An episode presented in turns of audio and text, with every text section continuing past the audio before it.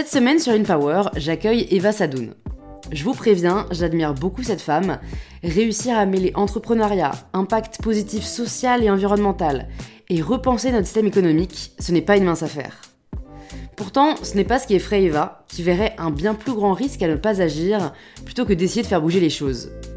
L'ambition d'Eva est grande, transformer intégralement le monde de la finance. Et Eva se donne les moyens de son ambition. Après avoir levé au total plus de 100 millions d'euros avec sa première boîte Lita, elle a récemment créé une nouvelle entreprise, Rift, une app qui vous permet de savoir pour quel projet votre banque utilise votre argent. Dans cet épisode, on parle de réussite, d'échecs, de changement de parcours, de syndrome de l'imposteur et d'écoféminisme. Bref, un programme bien rempli qui j'espère vous plaira. Si c'est le cas, pensez à envoyer cet épisode à deux amis qu'il pourrait intéresser et je suis ravie de vous inviter à rejoindre ma conversation avec Eva Sadoun. On continue du coup euh, le débat qu'on a entamé avec Eva et après euh, bien sûr elle se présentera. Mais on parlait de, de, la Coupe du Monde au Qatar et d'à quel point en fait euh, nos convictions ont été ébranlées par l'effet de groupe, par l'effet de masse, et en fait on questionnait du coup le poids de nos valeurs et de nos convictions face à notamment un argument qui d'ailleurs, et il revient souvent dans l'écologie, je sais pas si toi aussi on te le dit, mais moi quand j'échange parfois avec des gens, c'est en fait qu'est-ce que ça change si moi mmh. euh, je regarde la Coupe du Monde ou si moi je prends l'avion? Et qui, qui est un argument compliqué parce que oui, dans les faits, bien sûr, toi, petit être humain parmi 7-8 milliards d'humains, euh, tu ne fais pas la différence en soi, mais si chacun pense comme toi, alors la différence ne pourra jamais se faire. Hmm. Alors sur ce point-là, moi c'est particulier parce que vu que je porte un plaidoyer vraiment de transformation du secteur économique et d'ailleurs même sur la question de l'impact carbone, moi je vois l'impact carbone d'un individu que par le prisme de ses actifs financiers, donc par le pouvoir qu'il a de transformer le système et non pas l'impact carbone individuel. Si vraiment euh, je vous donnais, enfin je te donnais pardon la vision euh, clair de, de, de, la manière dont j'entrevois euh, les transformations possibles. Elles sont pour moi par le pouvoir en place et non pas nécessairement par l'individu. Après, euh, c'est essentiel par contre de commencer à adopter des comportements euh, écologiques, notamment pour être capable déjà de se préparer parce que le monde écologique de demain ne sera pas le monde actuel. Et si on veut que la trans transition soit pas trop brutale, il faut commencer à adopter des comportements et s'y préparer. Et surtout, il faut être capable de montrer l'exemple et de donner l'impression que euh, ce monde-là, au-delà d'y être prêt, on l'anticipe pour que notamment le secteur économique et le secteur politique puisse adopter sa manière de faire, parce qu'on a souvent l'impression que le secteur politique doit venir en amont doit préparer les révolutions en amont, alors que souvent dans l'histoire, finalement, il a toujours suivi, il a toujours été le dernier wagon du train d'une révolution qui avait déjà été entreprise. Et cette révolution, elle doit se faire par les comportements individuels euh, en parallèle, je veux dire, euh, des comportements économiques, etc. Ok, bon, on va parler de tout ça, on va parler d'économie, d'écologie, vous l'avez compris. Écoute, Eva, pour les personnes qui ne te connaissent pas encore, je te propose de te présenter de la façon dont tu le souhaites. ok. Alors déjà, merci beaucoup pour l'invitation, on, a été, on a été vite, mais merci, je trouve ça super de, de pouvoir aborder ces sujets aujourd'hui. Euh, donc moi, je suis entrepreneuse. Euh, je dirais que je suis économiste sans doctorat. Donc j'écris des, enfin j'ai écrit un ouvrage, j'en écrit un nouveau sur la pensée économique et comment elle doit changer. Et euh, je vais dire aussi que je suis militante parce que euh, c'est toujours perçu comme quelque chose d'autonome d'être militant, alors que je pense qu'on devrait être militant dans nos actions en perpétuel, même. Mais, mais en tout cas, voilà, je me perçois aussi aujourd'hui comme militante parce que je vais avoir des actions aussi d'activiste au quotidien qui sont pas nécessairement liées à mon activité d'entrepreneur ni à mon activité de penseuse, on dirait. Est-ce que c'est difficile pour toi de faire euh, l'équilibre entre ces différentes activités? Est-ce que par exemple, tu n'as pas peur parfois que tes actions de militante euh, aient un impact euh, négatif sur tes, sur tes entreprises? Ah, Tout le temps. Bah, tout le temps, en fait. Mais euh, pour moi, c'est impossible de faire autrement. C'est comme ça que je me rassure. C'est que je me dis, bah, est-ce que tu pourrais, par exemple, mener un, plaidoyer qui est vraiment que lié à ton entreprise, porter ta marque, comme beaucoup d'entrepreneuses le font. Hein. Elles incarnent vraiment leur marque et tout ce qu'elles portent, c'est autour de leur marque. Moi, ce serait un peu, pour moi, à l'encontre même de mes valeurs, de me voir même comme un objet marketing de mon entreprise. Moi, la raison pour laquelle euh, je fais tout ça, c'est-à-dire j'entreprends, je milite, j'écris, etc., c'est pour transformer le système économique. C'est pas pour poursuivre des intérêts euh, individuels. C'est une vision euh, vraiment transformatrice du monde dans lequel on vit. donc c'est mon éthique qui me permet de me rassurer. Et au final, je pense que ça aide l'entreprise à se développer parce que ça montre, parce que les gens n'en peuvent plus en fait, vraiment même du marketing, ils sont victimes de greenwashing tout le temps, donc de voir une même une, patron d'entreprise porter ses propres idées et non pas les idées de sa marque, bah, ça renforce même le positionnement et la crédibilité euh, de ce qu'on fait au quotidien et ça nous permet même d'évoluer et de toujours s'améliorer en tant que boîte. Euh, donc voilà, et puis après, si j'arrive à faire tout ça aussi, c'est parce que bah, j'ai une équipe euh, de ouf dans l'entreprise. Mon militantisme, il est aussi porté par par un syndicat euh, que je préside et, euh, et j'arrive moi juste à être un peu euh, celle qui enclenche les nouvelles dynamiques. Et d'où est venue cette passion pour l'économie? Parce que c'est vrai que c'est assez, assez surprenant, tu vois, quand on, quand on est ado. Alors j'ai lu aussi que tu avais fait une crise existentielle un peu ado. Enfin, c'est ce que j'ai lu. Alors après, la différence entre le storytelling et la vérité, tu nous la raconteras parce qu'ici on veut du vrai. Mais voilà, c'est vrai que je me suis interrogée pour euh, avoir fait de l'économie moi-même pendant mes études. C'est, tu vois, c'est vrai que c'est intéressant, mais ça passionne peu de gens, notamment quand, euh, notamment quand, comme dans ton cas, tu le critiques, tu le dénonces hmm. et, et, et, tu voilà, tu, tu souhaites proposer une alternative. Alors ça vient pas tout seul, hein, la passion pour l'économie. Euh, on va dire que j'étais quand j'étais plus jeune, plus euh, passionnée par la pensée. J'ai fait des études talmudiques. Euh, et je talmudique Talmudique, pardon. Talmudique. le Talmud, c'est l'étude du texte, c'est en hébreu, et c'est des études de, de, de culture spirituelle juive D'accord. Euh, et c'est euh, des cours que je prenais tous les dimanches matin de mes 6 euh, ans à mes 13 ans jusqu'au moment de ma bat mitzvah, l'équivalent de la communion. voilà. Et je ne sais pas s'il y a la même chose d'ailleurs dans, l'islam, je crois pas. donc ces études-là, elles m'ont permis de me questionner ce qu'on fait en fait pendant le Talmud Torah, donc l'étude de la Torah, l'étude du texte, c'est de se poser des questions sur le sens de la vie. C'est vraiment de la métaphysique euh, pure. Euh, on répond pas toujours aux questions, parfois on y répond, surtout on commente, on parle, etc. Et donc ça m'a sensibilisé très tôt à me poser la question de, de mon sens, de du sens de ma vie en fait euh, sur Terre. Je pense que c'est ça, mêlé au fait que j'étais extrêmement sensible, hyper sensible quand j'étais jeune. Je suis toujours, je le canalise mieux aujourd'hui et j'en fais quelque chose de, de moins destructeur, entre guillemets, je dirais, euh, ce qui a fait que j'étais obligée de trouver euh, le sens de mon existence. Donc ça a commencé par euh, la musique, donc j'ai fait beaucoup de musique, j'ai joué dans des groupes, j'ai chanté, j'ai fait des concerts, etc. Ensuite, je me suis intéressée beaucoup à la politique, donc je faisais pas mal de militantisme quand j'étais jeune, au lycée, etc. Et en fait, j'ai réalisé que tous les, ces leviers euh, ne me permettraient pas vraiment de voir l'effet ou la marque de mon changement euh, sur le monde. Et surtout, euh, bah, je me suis un peu. j'ai fait mes crises, une crise d'ado, hein, comme beaucoup. Hein. j'étais très très bonne en maths, bonne élève jusqu'à mes je sais pas, 13, 14 ans. Puis j'ai complètement craqué, j'ai fait, fait de la musique, j'ai commencé à sécher les cours, à me désintéresser globalement, j'étais pas très. Même si j'étais forte, euh, voilà, j'avais des aptitudes en maths qui m'a permis d'avoir cette vie aujourd'hui. Et ça, ça fait partie de mon privilège, je dirais. Euh, j'étais pas très à l'aise et très heureuse dans le cadre de l'éducation nationale traditionnelle. Alors, au Talmud Torah, on m'apprenait à poser des questions et dès que je posais une question en classe, c'était vu comme quelque chose euh, de dissipé ou voilà. Donc ça m'a ça m'a vraiment oppressée on va dire, le système éducatif. Donc à partir du moment où j'ai eu cette passion pour la musique, euh, j'ai arrêté un peu de m'y intéresser, jusqu'à carrément avoir mon bac au rattrapage, ce qui était un peu une, euh, un choc, parce que j'avais quand même cette euh, vision que, bon, vu que j'étais une bonne élève, j'arriverais, je me débrouillerais. Et j'ai réalisé que non. ça m'a fait très peur. Et je pense que c'est cette peur qui m'a amené à me poser la question de comment je pourrais allier cette, euh, cette passion, cette volonté d'avoir une réponse euh, au sens de la vie, euh, cette spiritualité, etc., cette créativité, avec quelque chose qui me protégerait. Parce que même si j'étais un peu plus un tempérament artiste quand j'étais jeune, je viens d'une famille euh, immigrée d'Afrique du Nord qui, sont, qui, ont évolué dans la pauvreté, qui ont pu devenir euh, médecins, donc qui ont, qui ont pu euh, arriver à. Un ascenseur social, vraiment, ouais. Ils sont des transfuges de classe, exactement, qui ont eu un ascenseur social fort, mais ça n'empêche qu'ils n'ont pas de patrimoine et que c'était pas. leur situation me permettrait de faire des études, mais pas euh, de pouvoir vivre euh, sans euh, gagner ma vie. Donc il fallait que je, réussisse à mêler voilà, cette créativité et aussi bah, un cadre.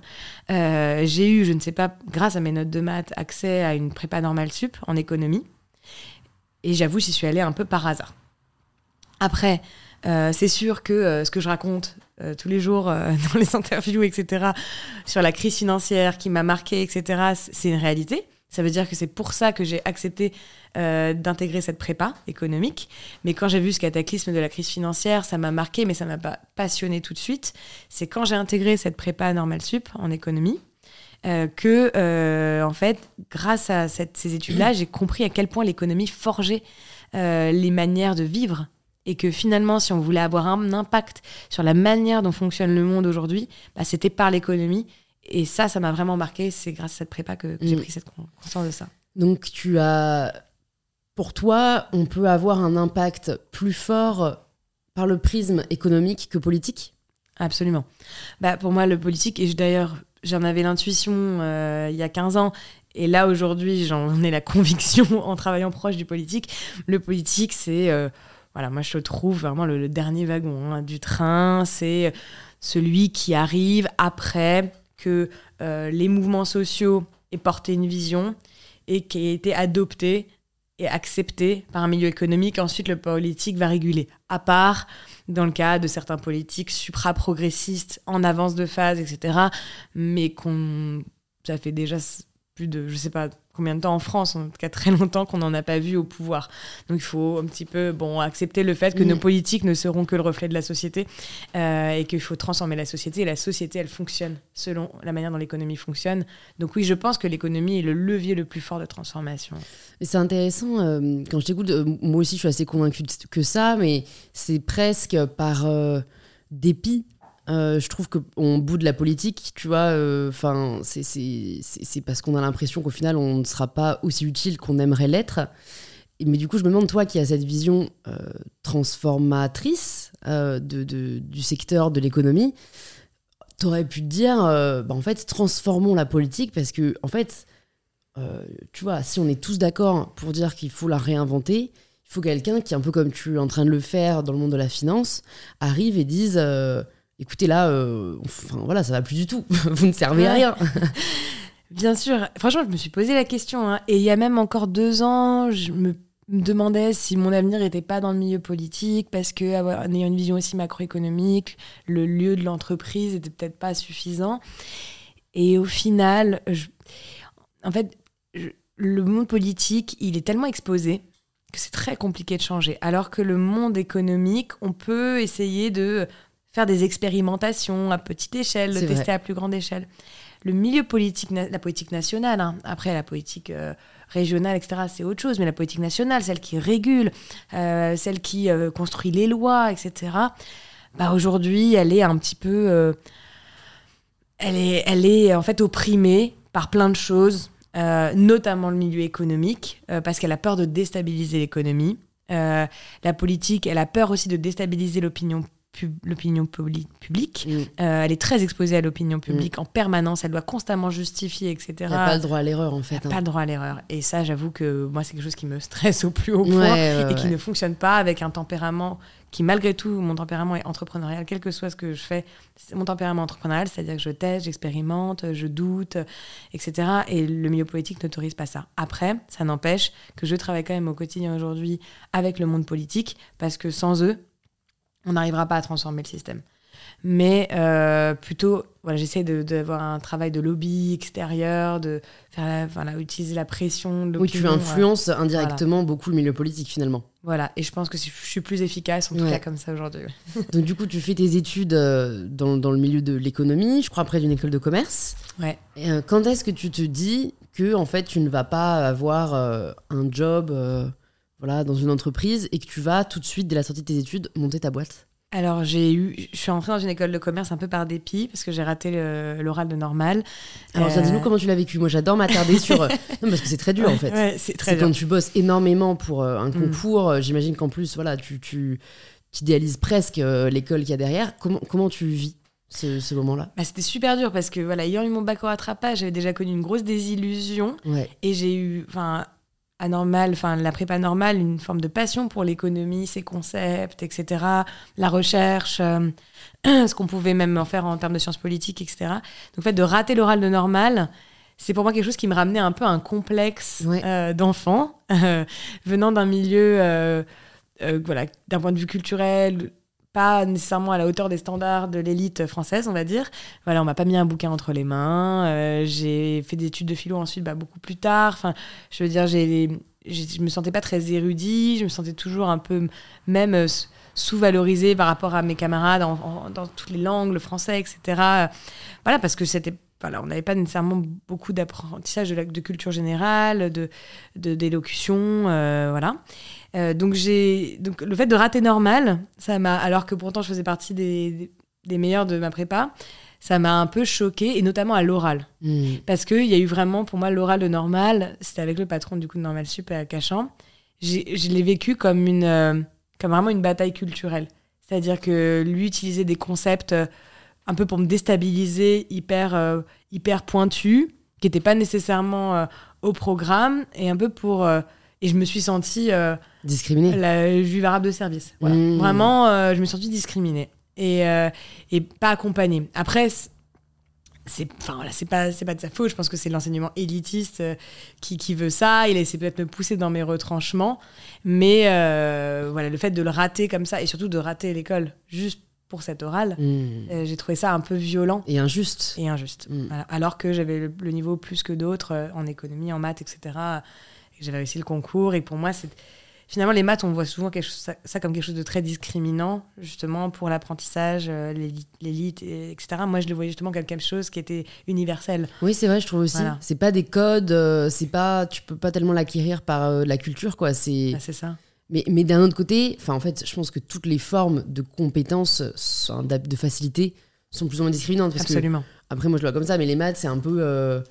Euh, bah, t'as le cerveau mathématique où tu l'as pas, tu vois. C'est assez rare de se découvrir sur le tard une non, pour les maths, tu vois. Non, c'est vrai, mais, c'est moins violent. oui, c'est plus équitable que, en effet, euh, je pense, la philosophie ou la langue française. Euh, où c'est beaucoup, bah, est-ce que tu as lu quand tu étais enfant euh, Est-ce qu'on t'a amené voir euh, différentes expos? Enfin voilà, c'est beaucoup plus de, culture que juste de compétences. Voilà, et c'est quelque chose qui s'acquiert avec, euh, avec sur le long terme, quoi, qui s'acquiert plus tard, etc. Et j'ai dit une phrase, en fait j'étais très énervée, bon j'étais très révoltée hein, quand j'étais Pendant l'oral hein. Pendant l'oral, pendant, l'oral, c'est ça qui m'a fait rater. il m'énervait tellement euh, et il a tellement questionné mon projet. À l'époque, je voulais vraiment bosser sur l'aide sociale, l'aide au développement. Euh, c'était la manière la plus simple que pour moi de créer une économie durable. C'est vraiment l'aide au développement, c'était un peu à l'ancienne, on va dire. Mais euh, il, voilà, il me critiquait, il disait que c'était de l'aide ambulancière. Le travail des ONG aujourd'hui, c'était purement ambulancier. Ça questionnait pas réellement les fondamentaux, des rapports de classe, etc. Je lui ai dit, OK, mais en tout cas, c'est facile de penser le ventre plein. Et je lui ai dit ça. Alors là, ça l'a. Moi, j'étais jeune, c'est un peu con de dire ça, mais... en même temps. Euh, ouais, non, en même temps, moi, je trouve pas que tu devrais être, euh, tu devrais être pour ça. C'est vrai ce que tu as dit. En plus, c'est même pas, c'est même pas une attaque personnelle. Je veux dire, ça aurait pu être général. Hmm. enfin, dans l'absolu. Et, donc, en fait, c'est quand même assez terrible hmm. que euh, les jurys ne fassent pas la part des choses et ne se disent pas qu'en fait c'est une réflexion pertinente et qu'ils le prennent personnellement quoi. Bah ouais, je, je saurais jamais s'il l'a pris personnellement ou si en fait il a trouvé que le reste de mon entretien était nul à chier. Mais, euh, mais en tout cas, effectivement, c'était euh, c'était dommage que voilà qu'il qu'on puisse pas rentrer dans un débat un peu plus euh, rationnel. Ouais. Mais au final, donc, mais au final, comment tu le vis là?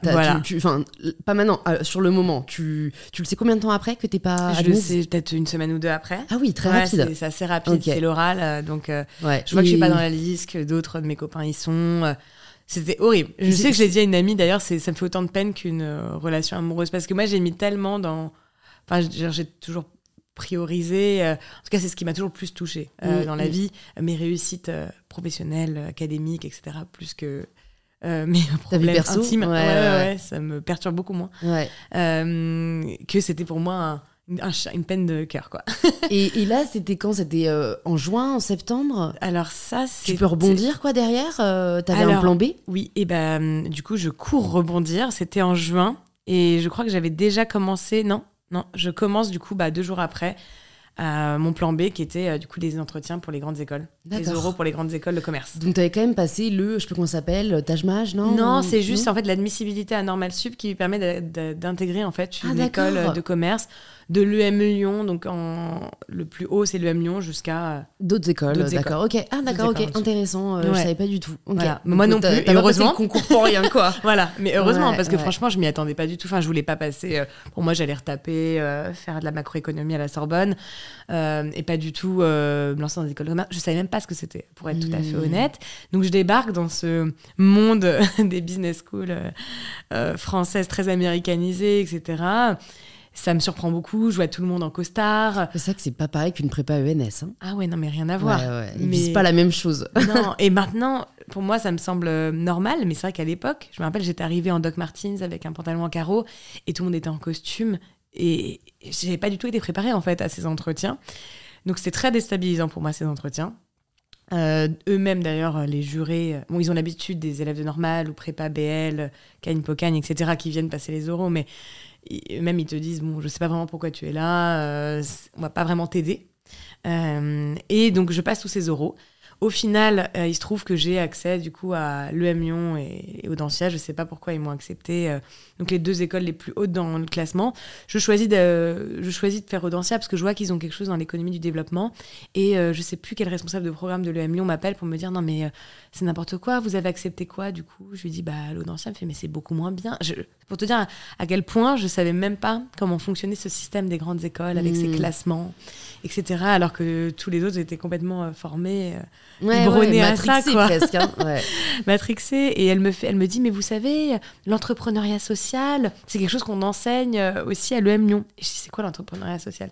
Et c'est là qu'en fait, c'est grâce à mon échange avec euh, cette dame mmh. que derrière, je me suis euh, informée, j'ai lu. Alors, je lisais que des, des économistes plutôt.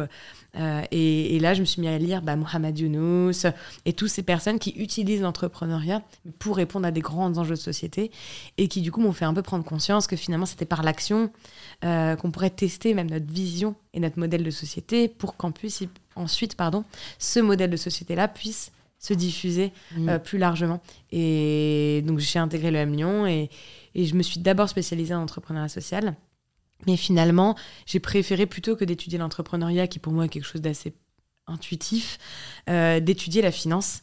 Parce que euh, c'était pour moi ce qu'on pouvait apprendre de plus technique dans une école de commerce. Sinon, ça restait assez. Euh, enfin, tous les élèves le savent, hein, c'est quand même l'enseignement, il est très cher. Il, il est pas de, pas de haute qualité on le apprendre le marketing ou le management ou le comportementalisme entreprise je trouvais, enfin, je trouvais ça un petit peu voilà, ras des pâquerettes. Et pour moi, le système financier, c'était le truc le plus technique que je pourrais apprendre en école de commerce. Et surtout, c'était depuis mes études même d'économie que j'avais bien pris conscience du fait que c'était la colonne vertébrale du système et qu'il fallait essayer de comprendre ces mécanismes pour changer le monde. Quoi. Il y a plusieurs sujets que j'ai envie d'aborder avec toi. Déjà, je, me demande, euh, tu vois, en t'écoutant, euh, tu, tu, partais vraiment en effet avec... Euh, un bagage en moins par rapport à toutes ces personnes qui connaissent le système, qui sont préparées, qui, voilà, ont été au courant de, comment ça se passe.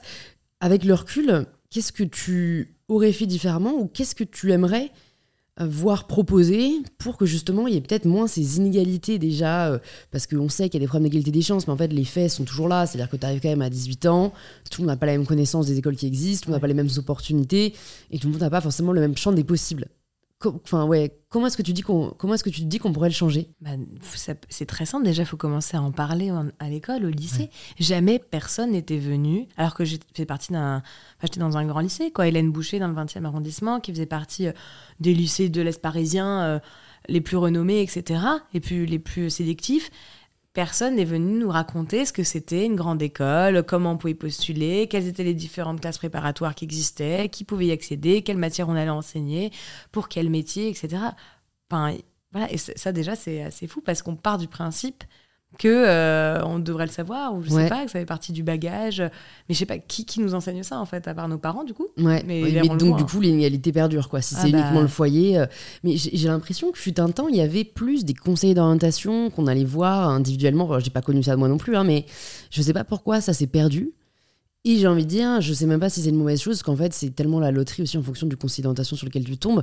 Moi, je sais que j'ai des amis, euh, euh, qui, qui pas forcément, euh, enfin voilà, qui n'avaient pas des excellentes notes en cours, et, euh, à qui on a dit, en fait, vous, ça sert à rien de faire des études, ou alors n'essayez pas de viser une grande école. Donc en fait, c'est ça aussi qui est terrible avec l'école de manière générale, c'est que sachant qu'on sait très bien que tout le monde ne sera pas 100% bienveillant, supportif, ouvert d'esprit, en fait, c'est presque à nous d'aller d'aller compenser ce manque de de possibilités, de ce champ des possibles. Mais euh, bah, en écoutant des podcasts, déjà, c'est pas Ouais, mal. Mais, mais ouais, c'est, c'est, je trouve que ça reste quand même une inégalité criante que généralement, en fait, on compense au contraire après les études. Tu vois, généralement, c'est beaucoup de gens pendant leurs études ou après leurs études qui se rendent compte qu'en fait, euh, ils peuvent tout à fait faire un, autre chemin et qu'au final, c'est juste un bagage. Mais c'est vrai qu'on on sacralise tellement Ah les oui. études quand on, quand on est ado ou quand on est jeune adulte qu'on se rend pas compte qu'au final, oui, c'est très important et ça te donne, euh, voilà, euh, ça permet de structurer ta pensée, potentiellement de te créer un réseau, etc. Mais qu'au final, c'est quand même par l'action et par euh, le fait de se bouger que le plus de choses se passent, quoi. Ouais, pour moi, ça te donne une identité sociale. C'est-à-dire que je pense que grâce à ça, j'ai pu avoir accès à des choses auxquelles j'aurais pas eu accès si j'avais pas eu euh, le CVEM Lyon, Mhm. machin. Mais c'est tout. Et même s'il y a des gens qui nous écoutent, qui, euh, qui se sont fait orienter, moi personnellement, je me suis fait orienter. hein. Il y avait des conseils d'orientation, mais ils me disaient que j'allais peut-être même pas réussir à la fac. Voilà. Il m'avait donné il m'avait donné un, pardon, un avis défavorable sur les grandes écoles, avis défavorable sur euh, des magistères. Euh, il m'avait mis, euh, je sais pas si vous en sortirez à la fac, il m'avait conseillé des IUT, BTS. C'est pas que ce soit des formations mauvaises ou quoi, mais c'est juste qu'en tout cas, c'était C'est pas, Pas- ce qui te parlait, c'était toi. pas toi. ce qui me parlait. Moi, Mm. j'étais vraiment dans le domaine de la pensée. J'avais du mal avec ce qui était trop concret. Et c'est juste par, euh, par le niveau que j'ai eu en terminale, euh, parce que je préférais euh, voilà, faire des concerts au gibus que, Mm. que d'aller écouter un prof de physique-chimie où, je comprends, enfin, où, ça me, où ça me désintéressait totalement. Et finalement, derrière, j'ai fait des études de philo, j'ai eu mention bien à la licence, etc. Et jamais j'aurais pensé euh, faire ça. À, l'époque, c'était pour mes profs impossible que je réussisse là-dedans. Euh, quand est-ce que tu cales cette licence de philo, du coup, dans ton parcours Ouais, c'est un peu J'essaie de suivre. ouais, ouais, ouais. Alors, on va essayer de retracer avec les grandes dates clés. Euh, donc, euh, oui, donc là, je, donc, je rentre dans cette école de commerce, je fais plein de, je fais plein de choses, je décide d'entreprendre. J'avais, d'ailleurs, c'était, j'avais, commencé une prépa Sciences Po pour intégrer un master après l'école en finance. Et donc, c'était ou l'entrepreneuriat ou le master de Sciences Po. Et j'ai décidé d'aller dans l'entrepreneuriat parce que. Voilà, Tu voulais agir, quoi. Mm. Donc, euh, donc je commence à développer ma boîte. Et la philo, c'est arrivé au bout de 2-3 ans de boîte. euh, où euh, je commence en fait à porter la parole de mon écosystème. Je sais pas comment c'est arrivé progressivement. hein. Euh, ça, vraiment avec mon entreprise, elle, incarne beaucoup de choses. Mon entreprise, elle porte plein de plein de messages. Je pense que moi, j'ai toujours eu aimé m'exprimer publiquement. Donc les médias ont, tout de suite trouvé euh, mon profil assez sympa. Ils m'ont fait parler. Et au fur et à mesure, des mouvements plus larges que ma boîte ont voulu que je porte la parole pour, euh, pour eux, dans des conférences, dans les médias. Et j'ai ressenti un, euh, un, petit un petit complexe, un syndrome de l'imposteur euh, sur ma capacité à euh, porter une vision au-delà de mon entreprise. Et c'était important pour moi de revenir à une forme de, de réflexion. Euh, et c'est vrai que la philosophie, c'était le, lieu le plus simple. Je lisais beaucoup de philo, mais je ne l'avais pas fait d'un point de vue académique. Euh, c'était pour moi un moyen de euh, structurer ma pensée, euh, me poser les bonnes questions et être sûr que euh, ce que je portais était, euh, était, euh, était juste, était vrai, me rapprocher au plus de, de la vérité. C'est ça le but de la philosophie. Et, et euh, donc j'ai fait ça en cours du soir, voilà, D'accord. à côté de mais ma alors, boîte, euh, 20h, 22h, à mais l'Institut trop bien. catholique. euh, D'accord, ok. Ouais. Donc tu peux t'inscrire à l'Institut catholique pour Ouais. prendre des cours du soir de philo. C'est génial. Est-ce que tu aurais un livre à recommander peut-être aux personnes qui ont un peu peur de la philo parce que voilà, c'est- on s'imagine beaucoup de choses. Euh, toi, un livre qui t'a parlé et que tu aimerais bien recommander Alors, c'est compliqué parce que j'aime pas trop, moi, les, les personnes qui vulgarisent la philosophie. Euh, je trouve pas ça très intéressant. Euh, c'est pas du tout par. par. Par mépris ou quoi Non, mépris, non, hein, mais pas du tout. euh, ouais. C'est juste que ça se rapproche très. En fait, je le faisais, moi avant je lisais. euh, c'est des super. euh, Enfin, c'est des bons philosophes, mais qui écrivent maintenant des livres de vulgarisation. Mais les Frédéric Lenoir, tous ces. Je, je les ai lus avant, effectivement, moi d'intégrer. euh, et en fait, ça m'a limite fait mécomprendre certains auteurs. donc, et quand, quand j'ai intégré du coup mes études de philo, je me suis dit ah euh, bon bah du coup j'avais pas vraiment compris ce qu'il qu'il avait dit parce qu'en fait on vulgarisait un concept qui est juste euh, une méthodologie de pensée. Ça fonctionne pas. C'est à dire que Spinoza n'a pas donné la réponse à la perfection ni à la liberté. Il a questionné de sa manière euh, la question ces, questions de la perfection et de la liberté. Et, donc du coup si les gens s'intéressent à la philo euh, je vous pousse davantage à écouter des conférences de philosophes notamment sur le site de la BNF Il y en a, mais une tonne, quoi, des 200, 300 philosophes qui viennent pendant de 20 à 1 heure, 20 minutes à 1 heure, poser la question de leur concept et c'est des mini-cours. Et je trouve que c'est ça qui éduque plus le cerveau. Ce qui m'intéresse moi dans la philosophie, c'est pas la réponse, c'est le la cultiver l'esprit critique. Voilà. Mmh, totalement. Ouais, je te rejoins totalement. Bah, J'irai voir ça. Donc pour revenir à l'ITA, du coup, euh, tu, tu, tu, montes l'ITA. Alors je crois qu'au début c'était 1001 impacts. Ouais, ouais. Donc dis-nous, euh, tu, tu fais quoi là? Dès, dès, dès, que tu sors de cours, dès que tu as ton diplôme, tu te mets à bosser dessus ou c'était déjà un projet de fin d'études? Alors, donc je suis en master 1, je suis en Chine, euh, j'étudie l'innovation et j'accompagne une entreprise sociale là-bas. Et avec mon associé actuel, en fait, on avait monté déjà une ONG quand on avait 18 ans au Togo. Euh, on construisait des écoles. Euh, et cette ONG, ensuite, je l'ai intégrée à l'EM Lyon, ce qui fait que ça a été un projet qui a, entre Centrale et l'EM Lyon, qui, qui s'est développé et qui se développe encore. Donc, qui permet de, de créer des écoles et développer un système éducatif, ramener les professeurs des villes dans les villages. Euh, donc au Togo, à Palimé, à côté de Palimé, un village qui s'appelle Padapé. Donc on a monté euh, cette ONG avec, avec Julien euh, et ensuite on, on parlait beaucoup ensemble pendant nos, différentes écoles, on était en prépa ensemble hein. et pendant nos cursus, on, on, réfléchissait à quel type d'entreprise on, on aurait envie de monter. Quoi. C'était un peu, on se faisait un déjeuner une fois toutes les deux, trois semaines et, et, on réfléchissait autour de ça. Lui, il était à la caisse des. Moi, à l'époque, j'étais dans une banque euh, sur l'analyse des transactions de la banque dans les secteurs controversés. Donc l'armement, le nucléaire, euh, l'huile de palme, le charbon, la pâte à papier. Et mon service dans la banque essayait de désinvestir de ces secteurs-là, en tout cas d'améliorer euh, la pratique que la banque avait. Ça résonne beaucoup parce qu'en ce moment, on parle beaucoup maintenant de, des financements des banques dans l'expansion des énergies fossiles. Bah, à l'époque, c'était vraiment le travail que, que je faisais il y, a, il y a 12 ans dans cette structure-là. Mais pour moi, le système de la banque, euh, sa hiérarchie, euh, était, enfin voilà, possible. Enfin, je m'y voyais pas du tout. du coup, avec mon associé qui était à la caisse des dépôt, on essayait de se challenger. Donc moi, je pars en, Chine, lui, il part en Inde, et euh, on continue à se faire des zooms sur les boîtes qu'on peut créer. On voit qu'il y a un concours d'entrepreneuriat, je sais plus.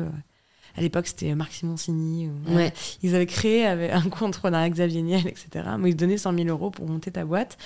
Et on a vu ça avec mon mmh. associé et on s'est dit, euh, et on avait parlé de plein de concepts. Euh, et on s'est dit, est-ce parce que du coup, ce concept-là, en l'occurrence, qui était l'idée d'avoir du financement en ligne, moi, j'avais déjà travaillé dans une structure en Inde euh, un peu équivalente, qui s'appelait Rangde, qui était une plateforme de microfinance pour permettre en fait aux Indiens résidents non résidents, souvent des castes les plus privilégiées d'Inde, de pouvoir financer des projets d'entrepreneuriat sous le modèle du microcrédit de femmes dans les régions rurales. Et c'est une plateforme qui faisait le lien entre euh, ces, euh, ces, personnes et euh, les femmes dans les, dans les villages. Et moi, j'accompagnais la création de ces projets et la mise en place de, certaines opérations sur cette plateforme-là en Inde avant, du coup, avant qu'on ait cette idée d'entreprendre. Donc, on avait pensé à développer un système un peu équivalent, mais pour développer l'entrepreneuriat social en France, qui peinait à trouver des financements parmi d'autres projets. Et on se dit, allez, on tente celui-là. Et du coup, on a travaillé euh, en Zoom, euh, nuit et jour, à construire un, pitch, quoi, un, dossier, pour pouvoir postuler à ce concours selon ce modèle-là, d'une plateforme euh, qui permettrait de financer l'entrepreneuriat social, mais avec ce prisme qui n'est pas un prisme, le prisme de l'entreprise actuellement, de la diaspora. donc avec effectivement des personnes du Maghreb, Afrique subsaharienne, Moyen-Orient, en Europe, aux États-Unis, qui investiraient qui financerait ces projets d'entrepreneuriat social dans les euh, pays euh, du, duquel ils viennent euh, pour faire en sorte que l'aide au développement puisse être plus, plus dirigée vers le développement d'entreprises sociales et lutter contre une forme de néocolonialisme économique qui fait que bah, toute l'aide au développement aujourd'hui, je, grossis le trait, hein, mais une grosse partie de l'aide au développement va plutôt dans des entreprises européennes, asiatiques, etc., dans, des régions, dans les régions en, en, Afrique, en Amérique du Sud, plutôt que dans des entreprises portées par des entrepreneurs locaux. voilà. Donc c'est pour lutter un peu contre ça euh, qu'on a voulu développer euh, cette plateforme, sauf que c'était... Alors voilà, donc quand on est entrepreneur, on réalise euh, le plus gros obstacle au développement de l'entrepreneuriat qui est le réglementaire. c'était réglementairement trop compliqué. Mais de toute façon, c'était, je pense, trop compliqué in fine. Est-ce que du coup, vous vous en êtes rendu compte avant le concours ou après? Après. Donc vous avez participé au concours? On fait le concours, on le perd. Ok. Euh, L'entrepreneuriat social, ça passionnait pas les entrepreneurs de la tech. J'imagine. À l'époque, c'était pas trend comme Ouais, maintenant. ouais, ouais. Vous êtes des précurseurs, Voilà, c'est veux-tu ça. C'était il y a 10 ans, du coup. C'était en 2013. Ouais. Voilà. Donc, Donc, euh, euh, et c'est là où vous vous dites, bon, dans tous les cas, faut qu'on itère parce que trop de réglementation, quoi. voilà, faut qu'on itère. On rentre en France. Moi, il me reste un an euh, de Master 2 à faire à l'EM. J'en peux plus, j'ai plus rien à apprendre. Je vais voir le dean de l'EM, je lui dis j'ai envie de monter ma boîte, est-ce que c'est possible? Il me dit oui. J'intègre l'incubateur de l'EM Lyon. Et plutôt que de faire euh, du coup une année de Master 2, euh, je, bah, je monte ma boîte en fait. Ah, c'est génial Voilà. qu'ils te ça, permettent c'est ça. génial. Ouais, franchement, Parce que moi, pour je peux ça. te dire, ils m'ont pas. ils Ah ouais. non, moi, je prends une année de césure pour le faire. Oui, voilà, parce que c'est super euh, académique c'est assez. Ben, élitiste, en fait, c'est, bah, je, je sais pas pourquoi, parce que dans l'absolu, je pense que c'est juste, je sais pas, moins la culture entrepreneuriale que les écoles de commerce, tu vois. Bah, c'est moins valorisé. Ouais, bah, alors pourtant, ils sont très contents après coup, hein. Ouais, mais bah, tu toujours. vois, mais oui, je pense qu'ils gagneraient à, à, à offrir cette possibilité-là. euh, parce que voilà, euh, en plus, c'est pas non plus en première année, quoi. C'est en dernière année, quitte à ce que t'aies quelques cours à côté, mais j'ai même pas eu fait. droit à un aménagement de scolarité, tu vois. Donc, euh, Ouais, c'est fou. c'est dommage. Donc, ouais, toi, t'es vraiment dommage. dé- dé- euh, dédié à monter euh, ce que devient l'ITA, Ouais. du coup. Ouais, pour le coup, euh, c'est vraiment le vu que c'est slogan aussi, je pense, de l'Amiens. Peut-être qu'à HEC ou à ESCP, ils permettent pas ça, mais le Amiens, c'est l'école des entrepreneurs, donc ils sont super contents quand quelqu'un veut entreprendre. Mm. Donc ils me permettent de faire ça et pendant un an, bah, ils me mettent à disposition leur incubateur, leur réseau, pour que je parle à des gens et que je vois si ce projet, il peut, euh, il peut mûrir et il peut aller au-delà que juste un projet d'é- d'étudiant. Et c'est là que je réalise, euh, notamment en parlant avec pas mal d'investisseurs, de juristes, etc., que la dimension internationale, elle serait pas possible pour monter un truc alternatif au secteur financier. C'est aussi beaucoup lié à, la crise financière. Euh, depuis la crise financière de 2008 et même globalement hein, de- depuis euh, un moment, la réglementation financière, elle s'est extrêmement durcie et c'est un milieu qui est très regardé et on peut faire très peu d'innovation. Ouais. Euh, donc euh, c'est essentiellement pour ça. Surtout le fait en fait de donner accès à de l'investissement à des particuliers, c'était même pas présent dans la réglementation à l'époque quand j'ai Mmh. commencé à monter euh, le truc. Et en fait les particuliers sont perçus comme des par les régulateurs financiers comme des gens non professionnels, pas capables de choisir pour eux leurs propres investissements. Et pourquoi je dis ça, c'est parce que c'est aussi une des raisons pour lesquelles le système financier euh, dysfonctionne pour moi. Parce qu'il est très inégalitaire. Il est très inégalitaire, voilà. Et il y a des gens qui sont considérés comme professionnels parce qu'ils ont un niveau de patrimoine élevé, parce qu'ils ont des, co- des compétences euh, en finance traditionnelle, euh, mais un particulier lambda, peu de patrimoine, va pas avoir accès aux mêmes services. Mhm. Et, et nous, on voulait permettre justement aux particuliers d'être plus alignés avec leurs valeurs. Et c'est pour ça qu'on a monté cette plateforme qui s'appelait effectivement Mille et Impact à l'époque.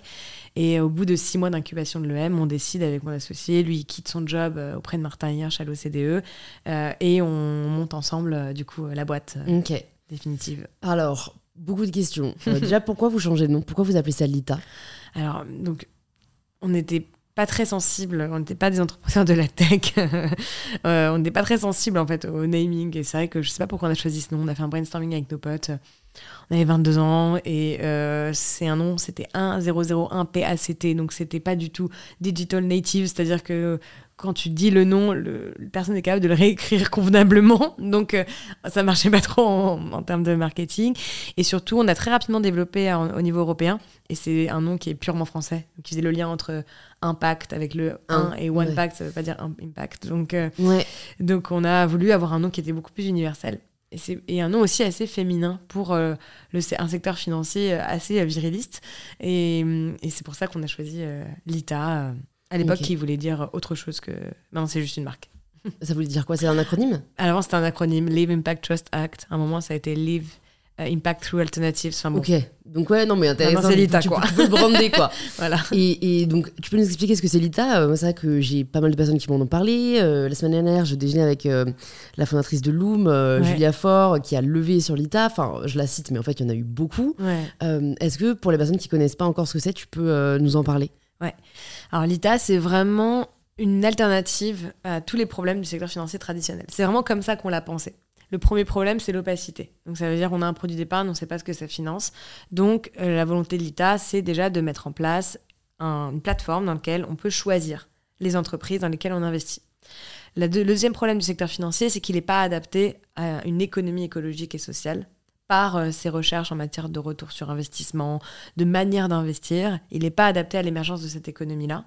Donc, c'est pas que des entreprises en direct, c'est aussi des entreprises qui participent à résoudre des grands problèmes de société. Donc, on peut avoir voilà, une entreprise qui produit différemment, comme Loom, et qui d'ailleurs sensibilise les gens à un concept de décroissance à travers la consommation de vêtements. On peut avoir une boîte qui va faire du relocaliser la filière du lin comme Valcorex.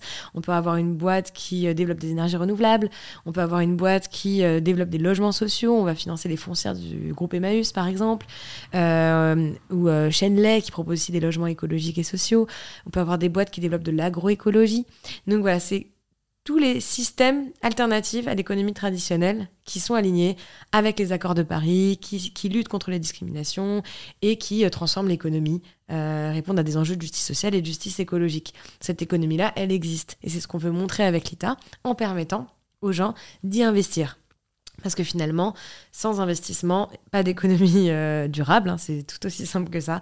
Et l'ITA permet de créer ce lien entre les individus et puis, et puis ces entreprises Aujourd'hui, c'est plus de, plus de 100 millions à peu près d'investissements qui ont été faits dans ces entreprises-là. On va lancer des fonds d'investissement aussi euh, pour accompagner les particuliers. Et en fait, ce qui est aussi très intéressant avec l'ITA, c'est que ça adresse aussi le dernier problème de la finance, qui est la question de l'éducation financière des individus. Euh, aujourd'hui, le secteur financier, par son opacité, par le manque d'éducation aussi euh, des gens à l'économie et à la finance dès le plus jeune âge, hein, c'est comme les grandes écoles, hein. connaître euh, l'économie, connaître la finance, c'est pas pour tout le monde, c'est pas, pas transmis à tout le monde. Et ben l'ITA permet en fait, en permettant en particulier d'investir dans ces entreprises, de d'éduquer et de démocratiser la manière dont l'économie doit fonctionner. Et on a beaucoup de gens qui nous ont dit, et on a même fait des études, des mesures d'impact, après un investissement sur l'ITA, déjà ils ont investi de manière responsable sur l'ensemble de leur euh, patrimoine, ils ont même consommé de manière plus responsable parce qu'ils ont vu que ces alternatives existaient, et puis ils ont même changé leur euh, vote euh, parce que politiquement, ils pensaient pas possible le fait d'avoir une économie vraiment durable. Ils ont vu que c'était possible avec l'État, donc ils vont aller vers euh, des programmes économiques beaucoup plus progressistes. Et voilà, c'est à ça que sert euh, l'État, au-delà même de, son activité propre de financement de projets alternatifs comme celui du lien. Ouais, ouais, hyper intéressant. Donc en gros, moi si j'ai bien compris, c'est une marque, une entreprise va venir sur la plateforme de l'État, va demander un financement, et plutôt que d'aller voir des VC traditionnels, ils vont lever auprès du grand public, auprès des particuliers, et en fait, bah, vous qui nous écoutez, vous pouvez dire, mais en fait, moi, je crois beaucoup en ce projet, je vais mettre tant. Je crois que c'est à partir de 100 euros.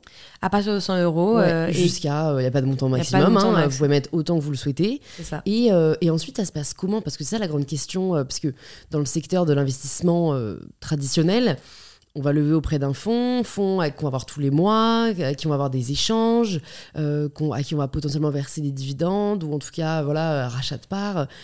Comment vous avez fait pour dépasser cette complexité euh, si on a euh, voilà 500, 500 euh, actionnaires Du coup, ça devient des actionnaires. Bah, ça a été ça, effectivement, le travail. ça a été de développer un outil technologique qui permettrait aux gens d'investir en ligne, ce qui n'était pas possible avant, et de suivre leurs investissements et d'organiser du coup ce collectif. En fait, les actionnaires sont regroupés dans une structure euh, ils peuvent voter aux assemblées générales, etc. Mais l'entrepreneur ne va pas gérer 500 personnes en frontal. Il va gérer une personne qui va représenter une collectivité. C'est un modèle même coopératif, entre guillemets, de, gestion de l'actionnariat. Et puis, il n'y a pas que de l'actionnariat, il y a aussi de l'obligation. Ça veut dire qu'on prête euh, de l'argent à une entreprise. Et là, c'est un peu moins compliqué, du coup, à gérer pour une entreprise euh, derrière voilà, en fait, c'est vraiment la plateforme qui, euh, qui va, euh, qui l'outil technologique qui va, qui va permettre de faciliter. Et franchement, beaucoup d'entrepreneurs nous ont dit, c'est plus simple de gérer mes 500 actionnaires avec l'État que de gérer 5 euh, business angels ou deux euh, fonds d'investissement qui se pensent être les euh, manias de mon industrie alors qu'ils n'ont jamais entrepris et qui vont pas nécessairement m'aider suffisamment ou me demander énormément de reporting à des moments où c'est pas le plus important que je sois dédié à mes investisseurs mais plus que je sois dédié à mon entreprise. Donc voilà, ce, ce travail aussi que l'ITA fait d'accompagnement des entreprises, il est aussi hyper important et cette culture entrepreneuriale forte qu'on a parce que le milieu du, du VC, euh, le milieu de l'investissement aujourd'hui, il est même dans l'impact, ça veut dire dans les, fonds d'impact. si vous avez une, vous intéresser à, un fonds, savoir s'il est réellement impact, le plus simple, c'est de regarder d'où viennent les gérants de ce fonds-là. Et dans la moitié des cas, les gérants de ces fonds viennent de grosses entreprises ou de fonds extrêmement traditionnels. Donc ils vont aller dans le secteur de l'impact parce qu'ils considèrent que c'est des secteurs progressistes, c'est l'avenir en fait de l'économie, mais ils vont y appliquer des manières de faire d'hier. Nous, par exemple, pressuriser les fondateurs sur des retours assez court terme, être dans des logiques purement d'exit, euh, ça veut dire de comment on va vendre euh, au plus offrant, le plus vite euh, l'entreprise, faire des choix stratégiques qui ne seront pas toujours liés à l'impact écologique ou social de l'entreprise, etc. Pousser l'entreprise à faire beaucoup de marketing. Et notamment, il y a une stat qui est un peu parlante. Aujourd'hui, sur les montants levés dans la tech française, plus de 60% sont dédiés au GAFA. Ça veut dire qu'au final, un, 100 euros qui investissent, 60 euros vont aller sur de l'ADS, euh, sur, euh, voilà, sur des pubs euh, en ligne, etc. Et ça, c'est quand même un vrai sujet. On lève des fonds pour financer de l'activité économique et pas que du marketing. Et donc, voilà, ça, c'est des pratiques typiquement de mm, venture mm, capitaliste mm, assez traditionnelles, où nous, on essaye de, de, lutter contre ça et que les fonds puissent aller au développement de l'utilité sociale de la boîte. Et quand tu dis que vous allez créer un fonds d'investissement, tu as dit pour les particuliers, euh, est-ce que tu voulais dire pour les, pour les entrepreneurs ou c'était pour aider les particuliers à financer euh, Alors en fait, on, a beaucoup d'institutionnels, euh, d'autorités européennes, de banques publiques, etc., qui veulent investir avec les particuliers sur la plateforme. et jusqu'à maintenant, on ne leur permettait pas de le faire. Et là, on va créer un fonds d'investissement pour que justement les particuliers, quand ils mettent un euro, le fonds puisse abonder d'un euro supplémentaire. D'accord. Ça va être un fonds très thématisé autour de la sobriété et la justice sociale pour accompagner des vraies entreprises qui proposent une alternative de sobriété mais euh, en répondant à des enjeux de justice sociale. Euh, voilà, dans les prochains mois, euh, j'espère un fonds de plusieurs dizaines de millions d'euros. D'accord. Donc si demain, il y a une boîte qui propose, par exemple, le microcrédit que vous vouliez appliquer, bon, même sur la compris, la réglementation est quand même compliquée, et qu'elle souhaite lever sur l'ITA, elle bénéficierait de, de, voir le montant qu'elle lève doublé par le soutien d'institutions. Exactement. D'accord, c'est un projet qu'on a en ce moment. Ok, trop intéressant. Ouais. Trop intéressant. Et comme ça ne suffisait pas, tu as aussi du coup créé Rift. Euh, en 2020, si je me trompe pas. Tout à fait. Euh, qui, qui, je pense, vous avez vu, enfin, vous avez dû repasser sur Instagram si vous me suivez, euh, vous avez dû le voir parce que je l'avais relayé, notamment quand ah, Camille en avait parlé, pour voir qui finançait ICOP, qui est donc le, le projet climaticide de Total. bah, je te laisse présenter Rift et, et ouais, pourquoi vous avez voulu le créer et sous cette forme-là? Donc ça suffisait pas, comme tu dis. Euh, L'ITA, ça permettait de répondre à un problème de la finance, mais ça pourrait changer quoi Aller au max 5% de la manière dont l'épargne est investie aujourd'hui, parce que c'est risqué. Et en fait, l'essentiel de l'épargne, c'est des livrets, c'est de l'assurance vie. Euh, et on voyait beaucoup de choses émerger, des assurances vie vertes, des comptes épargne verts. Et à chaque fois, on regardait, on analysait, on se disait, mais comment ils font réellement pour nous garantir que c'est vert? Parce que nous, clairement, la donnée, on ne la trouve pas. Donc, euh, on a vu la révolution Yuka. Et euh, on s'est dit, c'est un bon levier de transformation systémique d'un secteur. Parce qu'au final, moi, ma passion, c'est de faire en sorte que l'économie et la finance ne soient plus extractivistes, qu'elles soient régénératrices. Et, euh, pour ça, eh ben, ça passe par la transformation de la manière dont on épargne nécessairement. Donc, on a, à la différence de Yuka, malheureusement, on n'avait pas accès à une base de données parce que UK, ils ont le code barre avec Open Food Fact, donc ils savent, ils récupèrent ces bases de données et ils disent aux gens, voilà, ce produit-là, euh, il a tel point, euh, il est vert, il est, il est rouge, etc. en termes de, santé, de nutrition. Euh, choisissez plutôt ce produit-là, mais c'est sur la base d'une base de données existante. Nous, il n'y avait pas de base de données, donc on a dû constituer en fait pendant trois ans une base de données regroupant le lien entre tes livrets dans, une, dans toutes tes banques, tes assurances vie, tes comptes titres, enfin tous les produits d'épargne qui existent et réellement ce qui est financé. Alors, on a dû pour ça acheter beaucoup de données à des fournisseurs de données américains. Il faut savoir que c'est quand même les Américains qui détiennent la donnée sur l'épargne française, elle n'est pas publique. Euh, Pourquoi c'est eux qui la détiennent?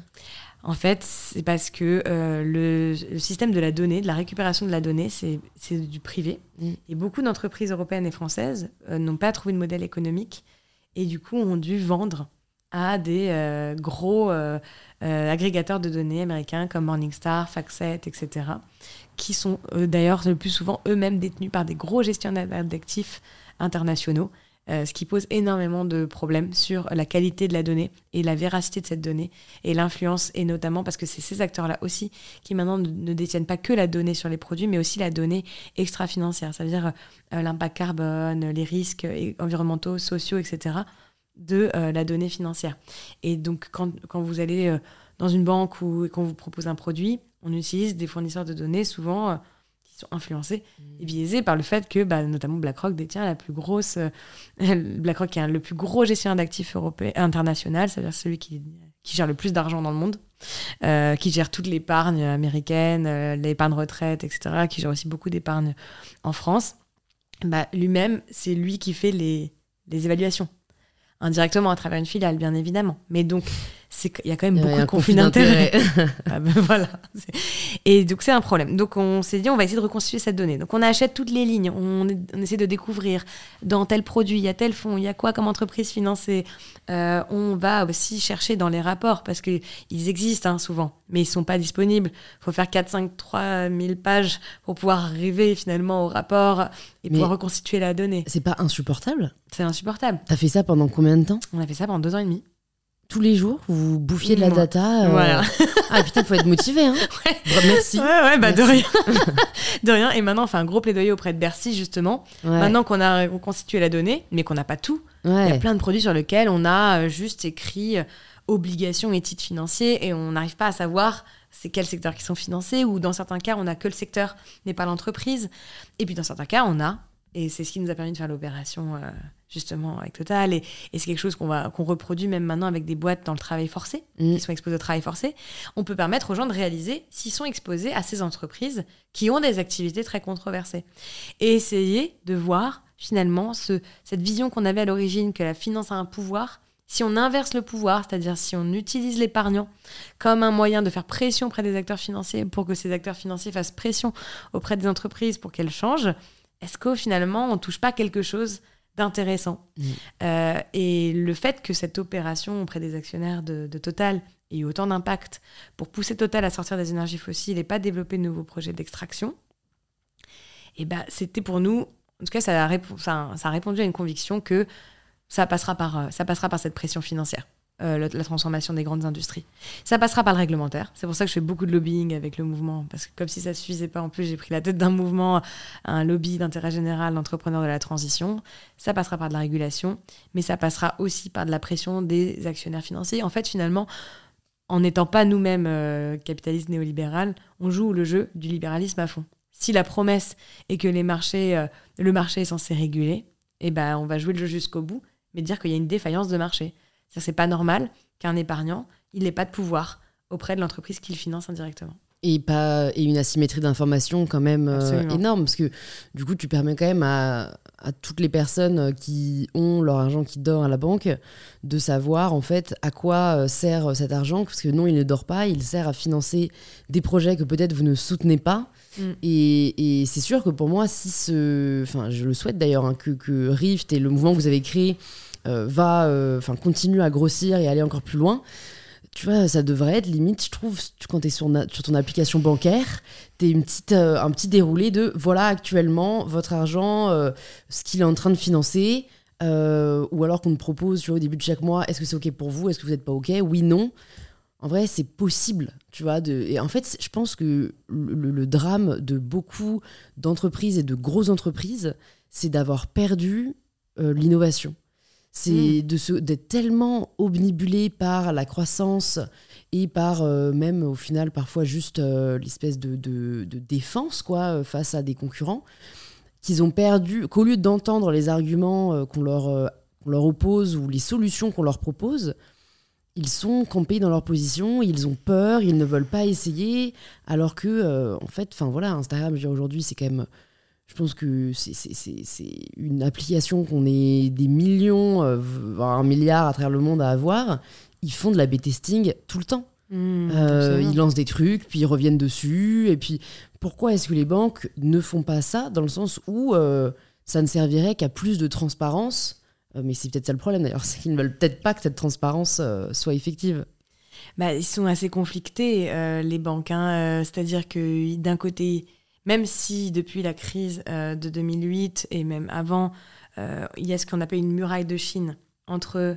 Donc il y a une banque, vous connaissez les banques qui ont pignon sur rue, mais en fait ces banques-là, ils ont des filiales, une filiale qui prête, une filiale qui investit, une filiale qui conseille les particuliers sur des produits d'épargne, une filiale qui... Parce qu'il est censé y avoir une muraille de Chine entre tout ça. Sauf que, bah, en fait, malheureusement, il y a aussi quand même pas mal de... Y a pas mal de conflits d'intérêts. Et puis, surtout, euh, ce, rôle un peu démocratique, c'est-à-dire l'actionnaire activiste, mais d'un point de vue positif, ça veut dire l'actionnaire qui euh, pousse l'entreprise à aller vers plus de performance écologique et sociale et pas plus vers de rendement, ça va complètement en l'opposition avec tout ce qu'ils ont appris. C'est pas du tout euh, euh, eux le but d'une banque, c'est de gagner, faire gagner le plus d'argent possible à eux d'abord, souvent, ou à leurs clients le plus riches, et puis ensuite euh, à, tous leurs clients, à tous leurs mmh. clients, et puis euh, aux actionnaires. Et donc eux, finalement, ça demande vraiment un changement de paradigme. Ça demande vraiment euh, de transformer le modèle d'affaires de la banque, mais déjà, ça passe par une prise de conscience que le rôle de la banque de demain, ce sera un acteur de l'éthique de la régulation de l'éthique à travers l'investissement. Et ça, ils n'en sont pas du tout encore convaincus. Parce que pour eux, il y a la loi, qui leur permet de faire certaines choses, qui restreint beaucoup de choses. Il y a la réglementation même communautaire au niveau européen qui, qui, leur fait, qui les fait bouger. Il y a ce que veulent leurs clients. Et ensuite, il y a la maximisation du profit. Et voilà. Et ils font l'arbitrage entre tout ça. Est-ce qu'ils doivent être un régulateur de l'éthique? Euh, ça, c'est la vraie question qui se pose. Moi, je fais partie de beaucoup de comités éthiques euh, de, banques, justement, pour les pousser à, changer. Et ils nous disent, bah, ça passera par la demande de nos clients. Donc, bah, très bien. Bah, nous, on c'est à nous d'agir, quoi. Que, que ça mm. passe. Et, euh, et, tout ça, ça permet de rendre. C'est Judith Butler qui dit la non-violence, c'est, c'est pas un état pacifique. Ou, mais c'est un état qui permet de rendre la rage articulable et efficace. Et ben moi, c'est vraiment mon mantra en fait au quotidien. C'est euh, de rendre ma rage sur euh, des, enfin sur la, manière dont le système fonctionne, qui, que je trouve euh, le système économique que je trouve déplorable, extractiviste, etc. Par des principes et des procédés articulables et efficaces. Et ça, de rendre le pouvoir par la transparence, je trouve que c'est quelque chose qui est qui peut être très efficace sur le mm. long terme. Tu dis aussi que au final aujourd'hui l'économie est devenue beaucoup plus une idéologie qu'un outil. Mm comment, pourquoi hmm. on en est arrivé là? C'est vrai que ça faisait partie du travail que j'ai sorti un livre récemment qui s'appelle Une économie à nous euh, chez Actes Sud. Euh, c'est une commande, ils m'ont demandé pour euh, l'élection présidentielle, pour que les gens puissent comprendre la question que tu poses. Qu'est-ce qui s'est passé en fait? Et comment on fait maintenant alors qu'on a l'impression que l'économie est un paquebot imbougeable, etc. Comment on fait pour changer ce système? Dites-nous, s'il vous plaît. Et, du coup, j'ai fait ce travail hein, académique, concret, théorique, et puis euh, euh, politique aussi, d'analyse sur qu'est-ce qui s'était réellement passé. Donc l'économie à l'origine, donc c'est quelque chose de noble, hein, c'est la gestion de la maison d'un point de vue étymologique, oikos nomos. Euh, donc c'est censé être le principe par lequel on organise le foyer. Euh, donc on organise la maison, et c'est vrai qu'on a l'impression aujourd'hui, c'est comme ça que j'introduis mon livre d'ailleurs, que bah, en fait on ne gère l'économie ne gère que la maison de quelques-uns, quoi. Euh, et que on est tous un peu relégués sur le palier et que l'économie n'est plus à notre service. Euh, alors, qu'est-ce qui s'est passé? Donc, été une succession hein, de périodes économiques. Moi, j'ai souvent du mal à voir le capitalisme comme le capitalisme comme système économique comme un problème. Le capitalisme aujourd'hui, parce qu'est-ce que c'est? C'est ça hein, la question. Le capitalisme aujourd'hui, pour moi, c'est l'accaparement, l'accumulation de capital et l'extraction des, l'extraction des richesses, des ressources. Donc si on le voit de ce, point de, vue de ce point de vue-là, pas d'un point de vue étymologique ou, juste du fait qu'il y a un capital avec des actionnaires, on peut le voir différemment, on peut le voir comme un outil, le capitalisme, on peut le voir comme une idéologie. Aujourd'hui, je pense que le capitalisme comme idéologie est à, est à abattre, c'est-à-dire que le système de l'accumulation du capital euh, par certains fait que... Euh, on arrive à un niveau dans lequel en fait on a tellement certaines personnes ont tellement accaparé euh, les richesses que ça rend aujourd'hui impossible le fait de reconstruire cette économie parce qu'elle est à la décision de quelques-uns. Et c'est finalement ça qui s'est passé. On a eu la période donc où il y a eu la guerre, l'économie de guerre. Je pense qu'on ne peut pas l'analyser euh, parce que c'est une économie de guerre. On peut pas l'analyser comme un système qui fonctionne. Ensuite, il y a eu la période des 30 Je parle du XXe siècle parce que c'est ce qui parlera le plus. Et puis c'est là où au final on est vraiment entré dans le capitalisme. Euh, Exactement. Siècle. Absolument. Donc la période des Trente Glorieux, c'était de se dire génial la croissance. Effectivement, à l'époque, génial. C'est-à-dire que la croissance permet d'avoir des, des, ressources pour le système politique, euh, pour les individus, euh, ce qui a fait qu'on a pu développer un système de santé, qui fait que aujourd'hui, grâce effectivement à l'époque, hein, au PIB, d'ailleurs Simon J'ai du mal à prononcer son nom, qui est l'inventeur du PIB à l'époque de Bretton Woods, donc en, dans les, en 44, 1944, après la guerre, l'a dit depuis le début. Le PIB, c'est quelque chose qui va nous permettre aujourd'hui d'analyser la performance d'un système économique. C'est pas quelque chose qui va permettre euh, l'intérêt général ni le bien-être d'une société. Ça n'empêche qu'aujourd'hui, on considère encore que c'est quelque chose qui garantit le bien-être de la société. Donc à l'époque, il y a il a la période des Trente Glorieuses, donc il y a une croissance économique qui permet d'améliorer notre système de santé, qui permet à des gens de consommer des trucs, et notamment aux femmes, hein, de mm. consommer des machines à laver pour plus être à la maison. et, puis, surtout parce qu'elles ont accès à leur propre compte bancaire euh, en 1965, alors qu'avant elles ne pouvaient rien acheter. Absolument. Donc en fait, c'est ça d'ailleurs, hein, ça c'est un gros, un gros sujet, c'est qu'on voit aussi souvent le développement et l'avènement du capitalisme comme un outil de libération un outil libérateur pour les femmes, pour les personnes, etc. Parce que ça permet à tout le monde de consommer peu cher, de travailler, etc. Sauf qu'en fait, ça, ça fonctionne pendant euh, les 30 glorieuses, en 30 ans. Et à la fin, il y a les chocs pétroliers. Euh, ça veut dire qu'en fait, on se rend compte que ces ressources euh, pétrolières, qui sont le système sanguin, qui est le sang du système, le sang du corps, le pétrole, aujourd'hui, pour notre économie, c'est le sang d'un corps humain. C'est-à-dire mmh. que notre économie ne fonctionne que grâce aux énergies fossiles, en grande partie. Voilà. Donc euh, elle est complètement transfusée. Donc... Et c'est pour ça qu'aujourd'hui on en subit aussi les conséquences avec euh, les crises de l'énergie, du coup l'inflation. Enfin, je pense qu'il a fallu presque attendre ça pour que les gens se rendent compte de, de la dépendance qu'on a par rapport euh, au pétrole. Et ce qui est fou, c'est qu'on s'en rend compte maintenant, alors que déjà dans les, à la fin des années 80. beaucoup de chocs pétroliers, quoi. On était, c'était le moment où, plutôt que de passer à la phase qui est malheureuse et qui fait que c'est la raison pour laquelle on est dans cette situation, qui est la phase de la financiarisation, on a on n'a pas voulu développer une économie qui était plus autonome face au pétrole. On s'est dit non, non, non, non, non, on veut garder cette croissance, s'il vous plaît. Si on perd cette croissance, on va perdre toutes les libertés qu'on a eues avec. Donc, c'est ça, c'est ce, à ce moment-là, cette période économique, dans les années 90, que se développe la financiarisation, c'est-à-dire le développement du système financier qui continue à injecter des ressources financières dans l'économie, malgré que l'économie ne fonctionne plus et n'apporte plus le développement humain euh, qu'elle devrait apporter, le développement de l'emploi, etc. Et je pourrais rentrer dans la technicité, mais ce serait trop technique. Et je pense que si voilà, ça vous intéresse, vous pouvez lire le livre ou plein de vidéos, DataGull et tout qui explique ce système de la financiarisation très bien. Euh, mais en tout cas, voilà, ce qui fait qu'ensuite, ça a donné lieu à des crises. Parce qu'en fait, le système financier qu'on a développé, c'est un système qui fonctionne par lui-même. Ça veut dire qu'aujourd'hui, euh, le, le, système financier, ça pèse quatre fois l'économie, le PIB mondial. Donc en fait, c'est un système qui fonctionne en vase clos, mmh, complètement. Mmh, mmh. Euh, et ce qui fait que ça naître des crises. Voilà, la crise de 2008. Mais il y en a beaucoup d'autres. La crise de l'épargne. On, a connu une crise financière aussi euh, cette année. Hein. Le CAC 40 s'est jamais porté aussi mal, etc. Et tout ça, ça fait qu'on est obligé maintenant, un peu dans l'urgence malheureusement, mais en tout cas pas dans l'urgence dans laquelle on sera dans 5 ans, donc c'est peut-être important de se poser la question maintenant, qu'on voit bien qu'aujourd'hui, il y a, on est au croisement entre, d'un côté, par question de stabilité économique, on ne peut plus dépendre du pétrole. En même temps, euh, le pétrole, on se rend bien compte que c'est l'énergie qui fera qu'on euh, sera sur un scénario 5 degrés. Il faut rappeler qu'on est à 5 degrés de l'ère glaciaire hein, aujourd'hui quand même. Hein. Donc euh, il faut maintenir le réchauffement à 1,5 degré. Pour ça, il faut arrêter d'extraire les énergies fossiles. Donc il faut en plus, pour les raisons climatiques, que notre économie ne dépende plus du pétrole. En plus, il y a les, problèmes géopolitiques qu'on avait déjà analysés à l'époque des chocs pétroliers. Hein. C'est déjà aussi des problèmes géopolitiques. Notre dépendance à des dictatures euh, par le fait que notre énergie ne fonctionne, euh, enfin notre économie ne fonctionne que selon avec le développement des énergies fossiles ou même d'énergies qui dépendent d'autres pays parce que ça n'empêche qu'on parle souvent du nucléaire comme étant la panacée. Moi, je rappelle juste, hein, pour avoir bossé sur les cas de nucléaire, que l'uranium, il vient pas du sol français, hein.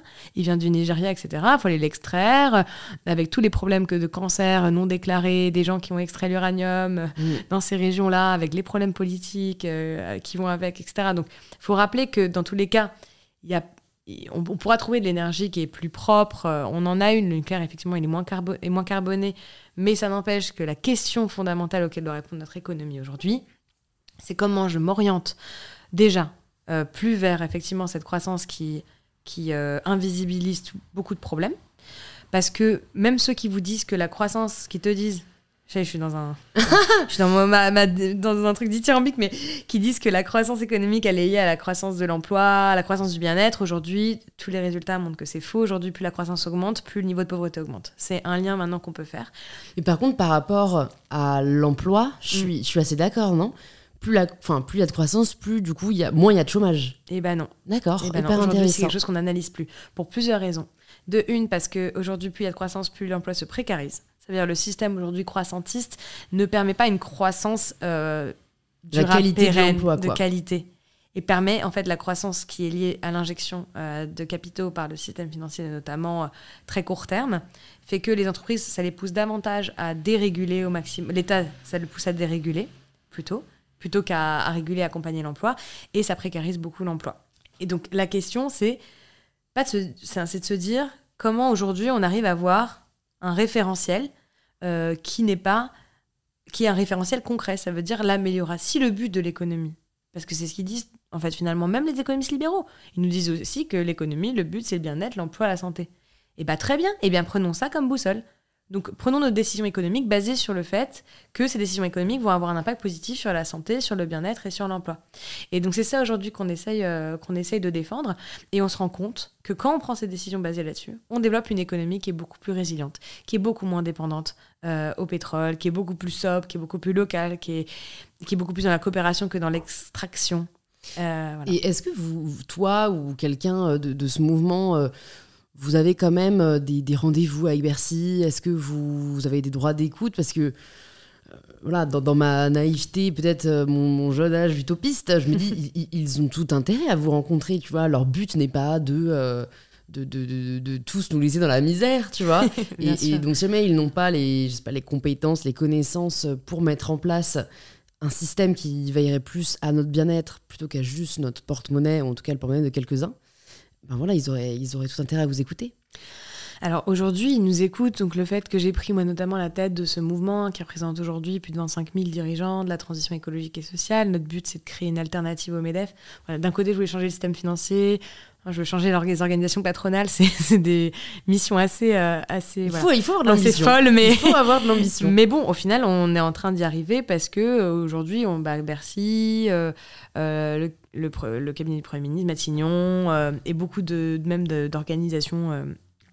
Euh, d'organisations euh, ou régulatrices ou euh, internationales aujourd'hui nous euh, invitent, euh, je sais pas, on faisait partie du CNR par exemple, le Conseil national de refondation, sur les sujets sociaux et productifs. Donc aujourd'hui, on nous pose des questions, on nous questionne, on nous demande nos retours. Là, il y a une grosse loi sur la réindustrialisation verte.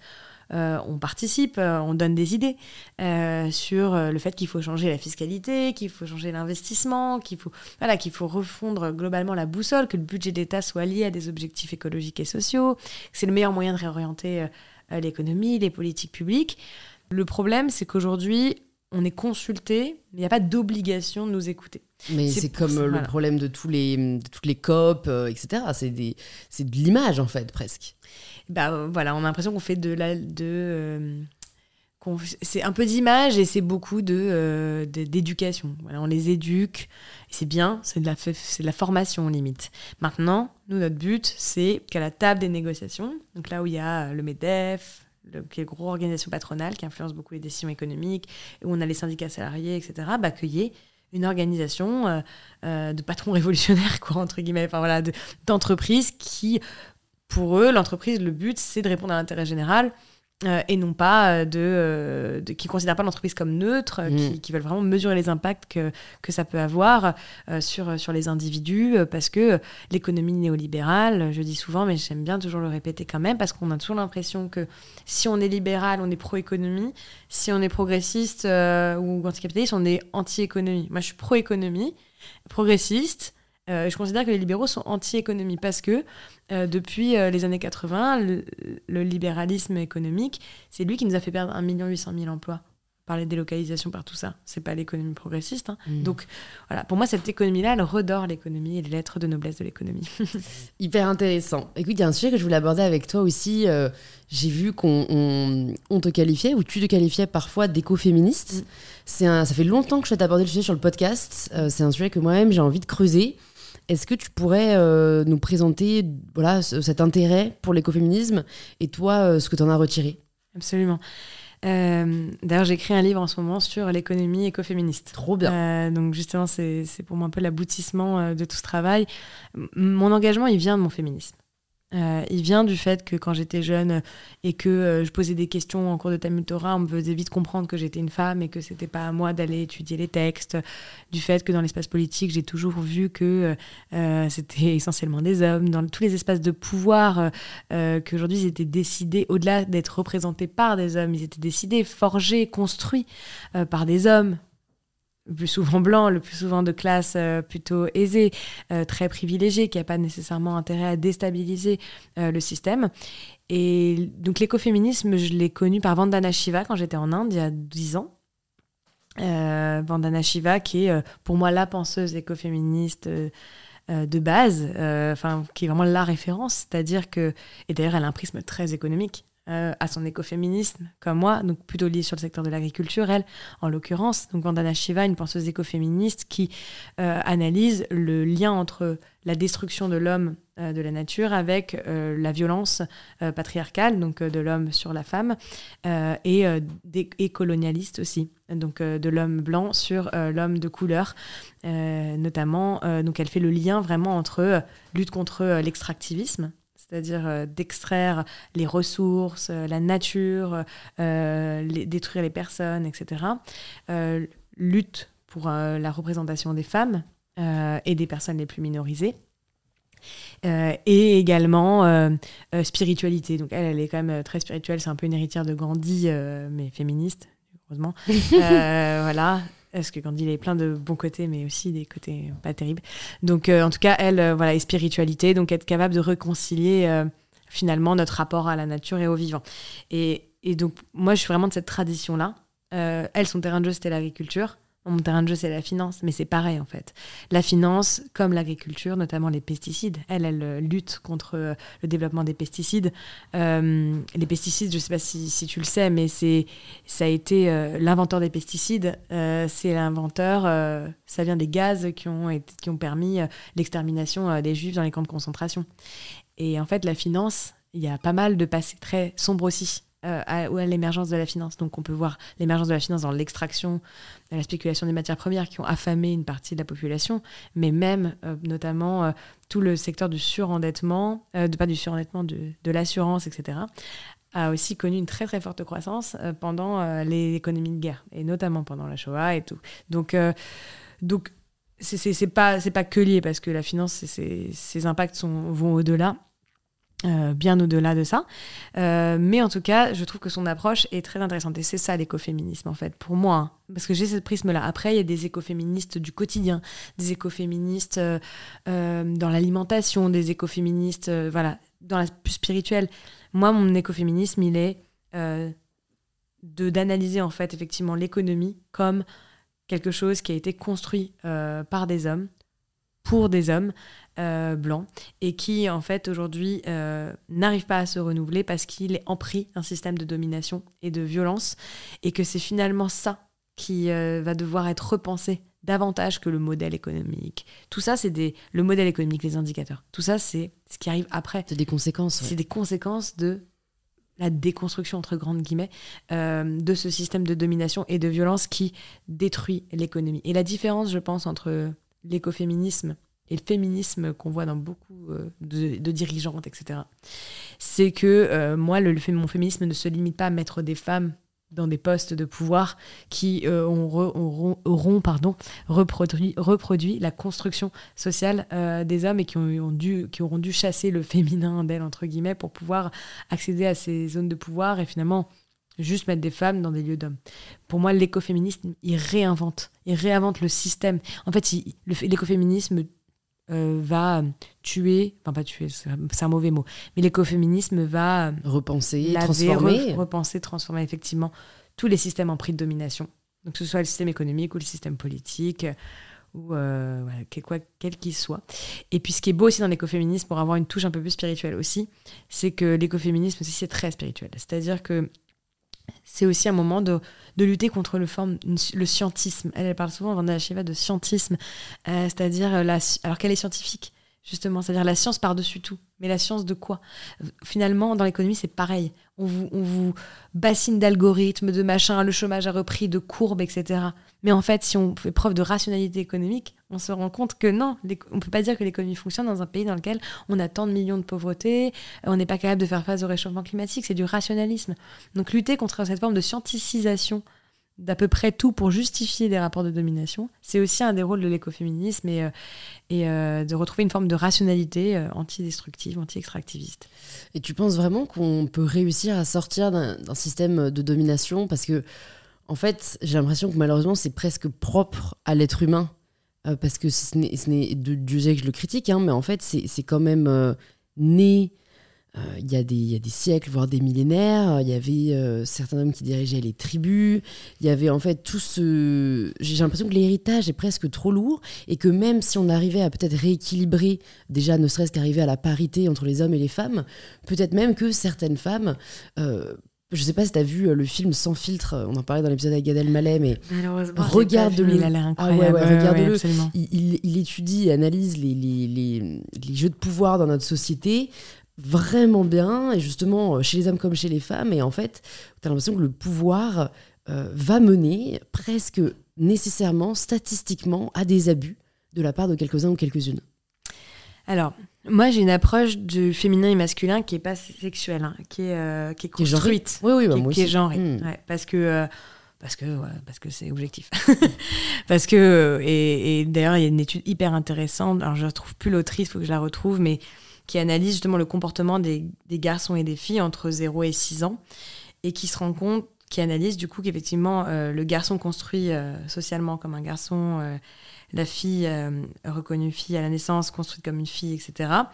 Euh, à 4 ans, c'est là que se joue, entre 4 et 7 ans, c'est là que se joue la perte d'empathie pour le garçon, euh, le fait de ne pas reconnaître ses sentiments publiquement, le fait de considérer, la vulnérabilité, sa vulnérabilité, sa propre vulnérabilité comme une faiblesse, etc.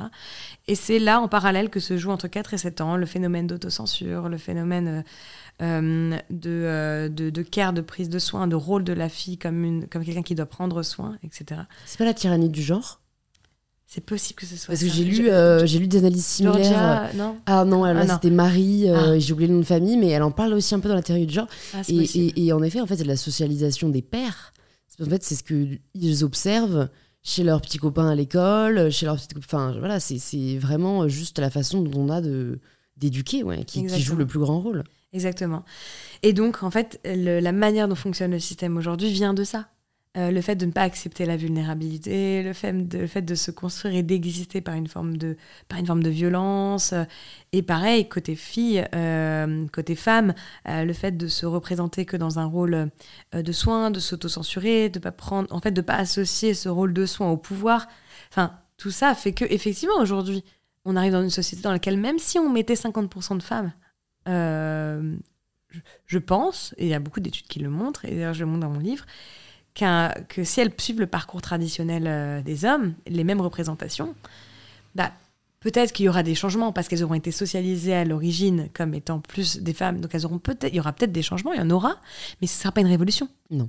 Donc maintenant la question, c'est comment on socialise c'est ça la vraie gens, question. les personnes, pour que euh, derrière on ait un système qui soit pas un système qui ne se puisse fonctionner que par des rapports de domination hmm. pour pouvoir se stabiliser.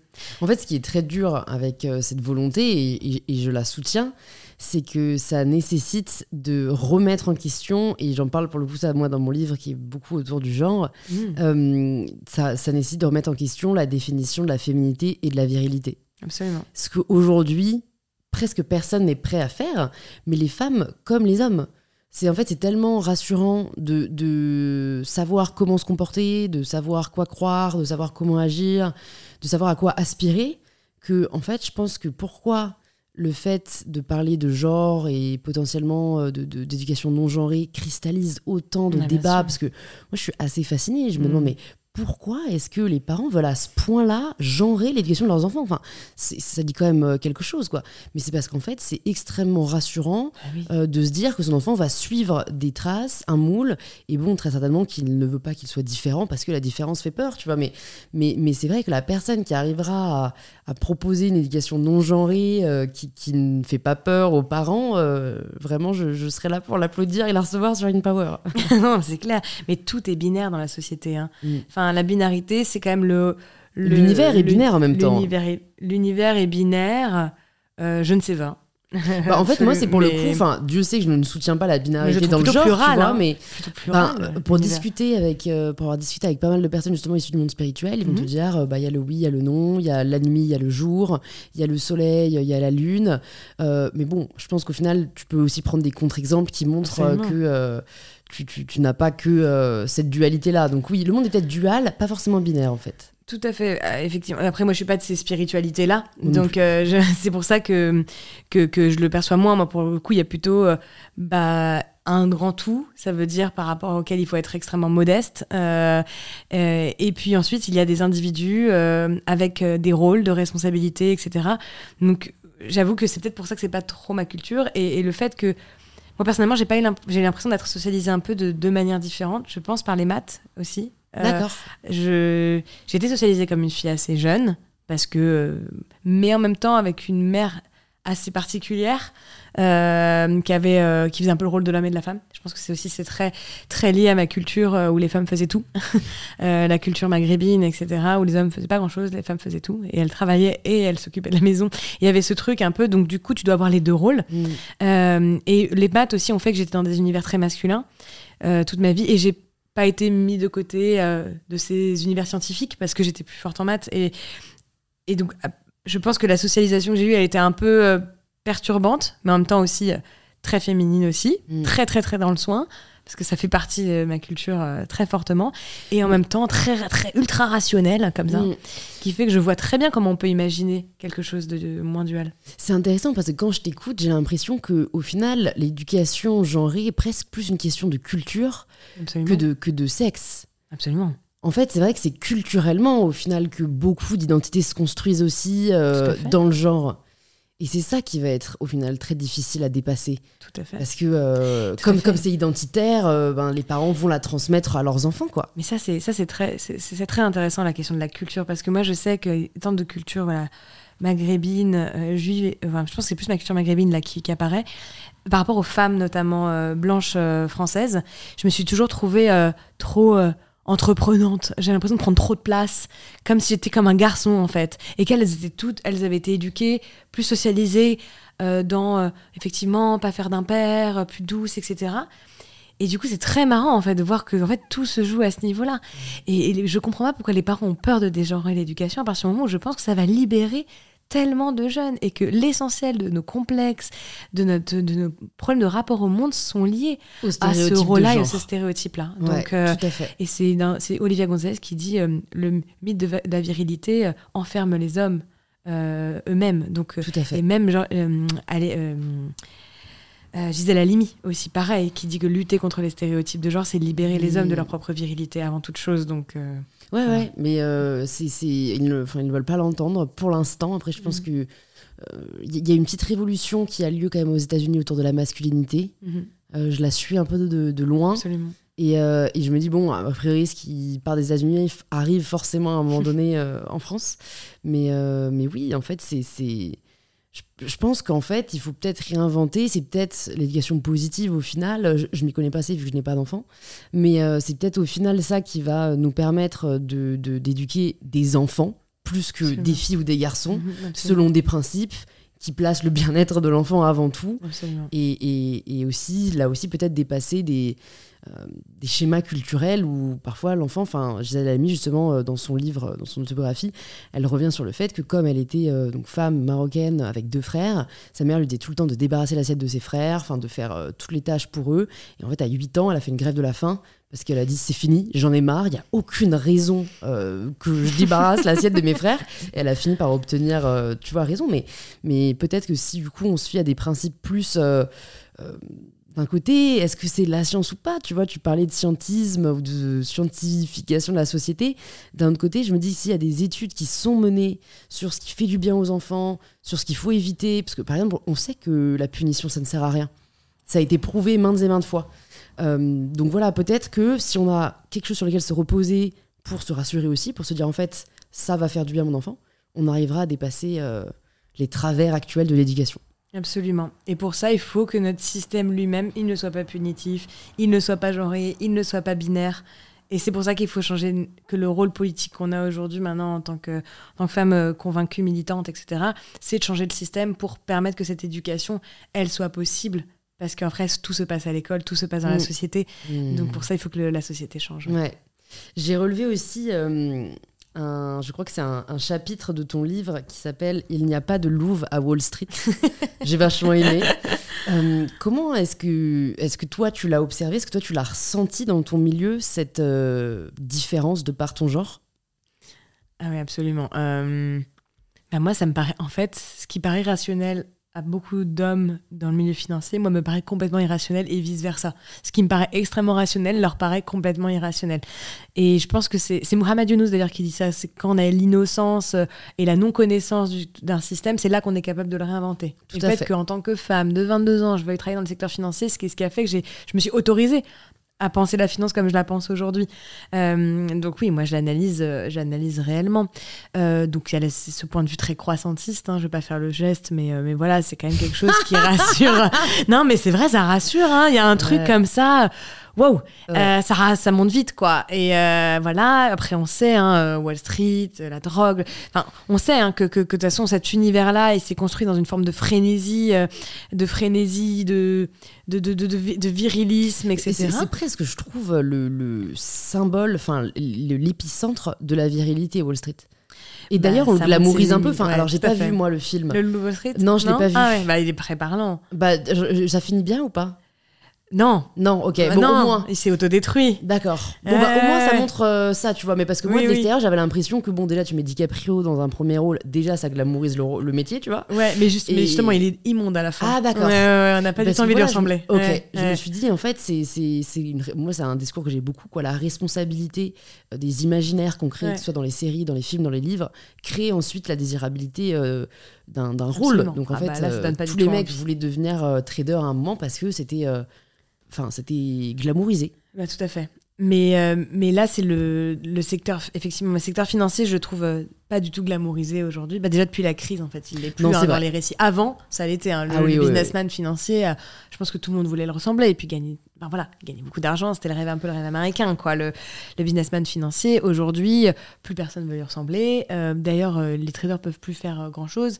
maintenant, la question, c'est ces principes quand même qui animent, qui ont animé les salles de marché pendant longtemps, qui est le fait de faire un maximum de profit le plus rapidement possible, sans te soucier de l'impact que ta ligne de code va avoir sur l'économie réelle.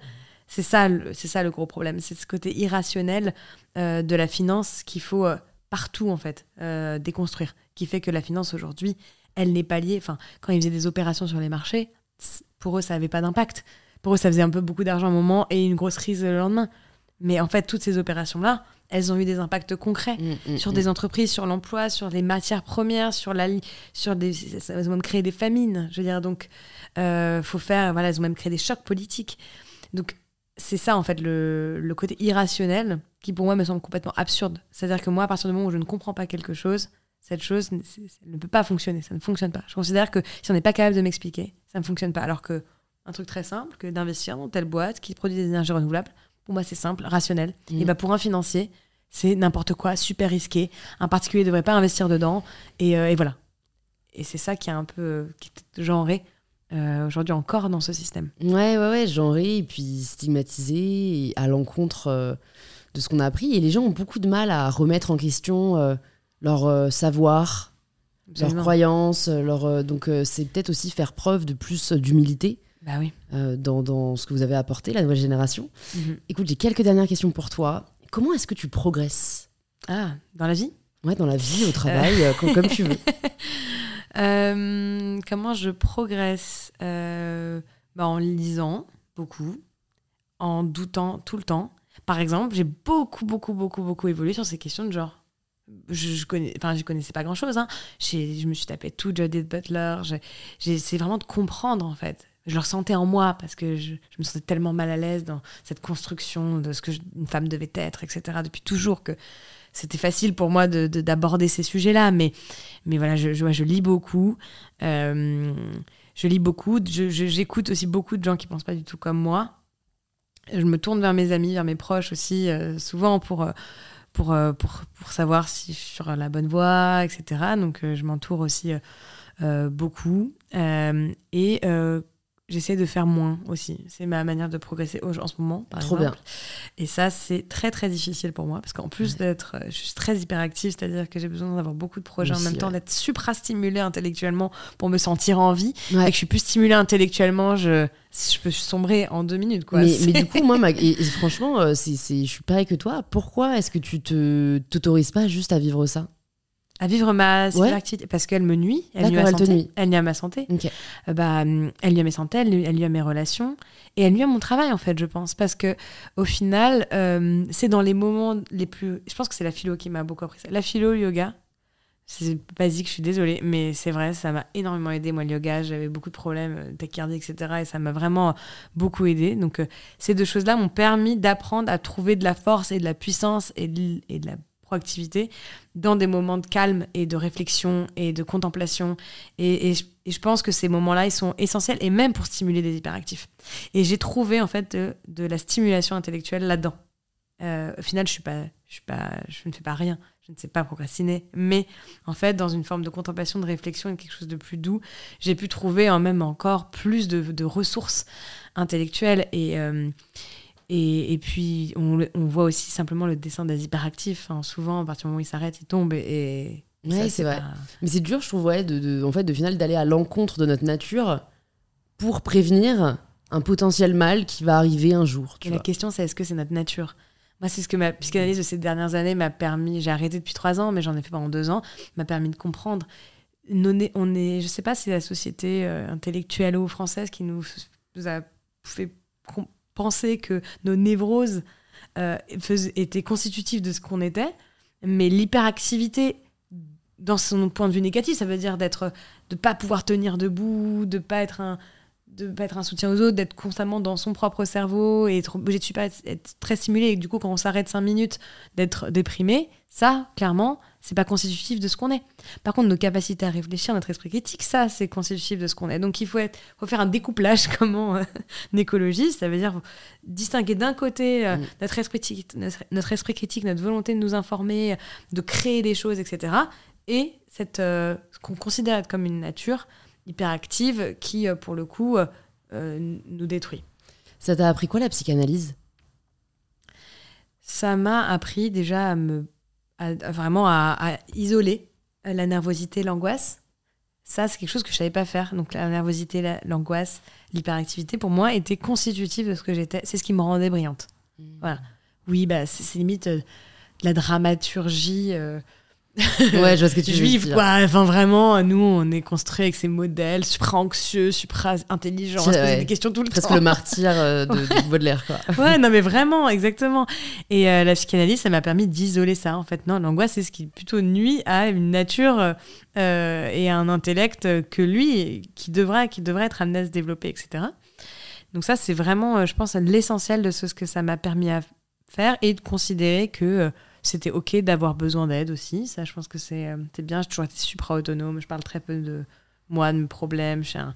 D'extérieur, j'ai souvent l'air assez fermée, etc. Alors que je suis extrêmement généreuse. Et, et, je pense que ça, ça m'a aussi ouvert un petit peu. Euh, c'est ok. Et ça m'a fait dédramatiser aussi. Il m'a beaucoup aidé, mon psy. Mais après, je pense que ça dépend des psychanalystes. Ah oui, hein. c'est sûr.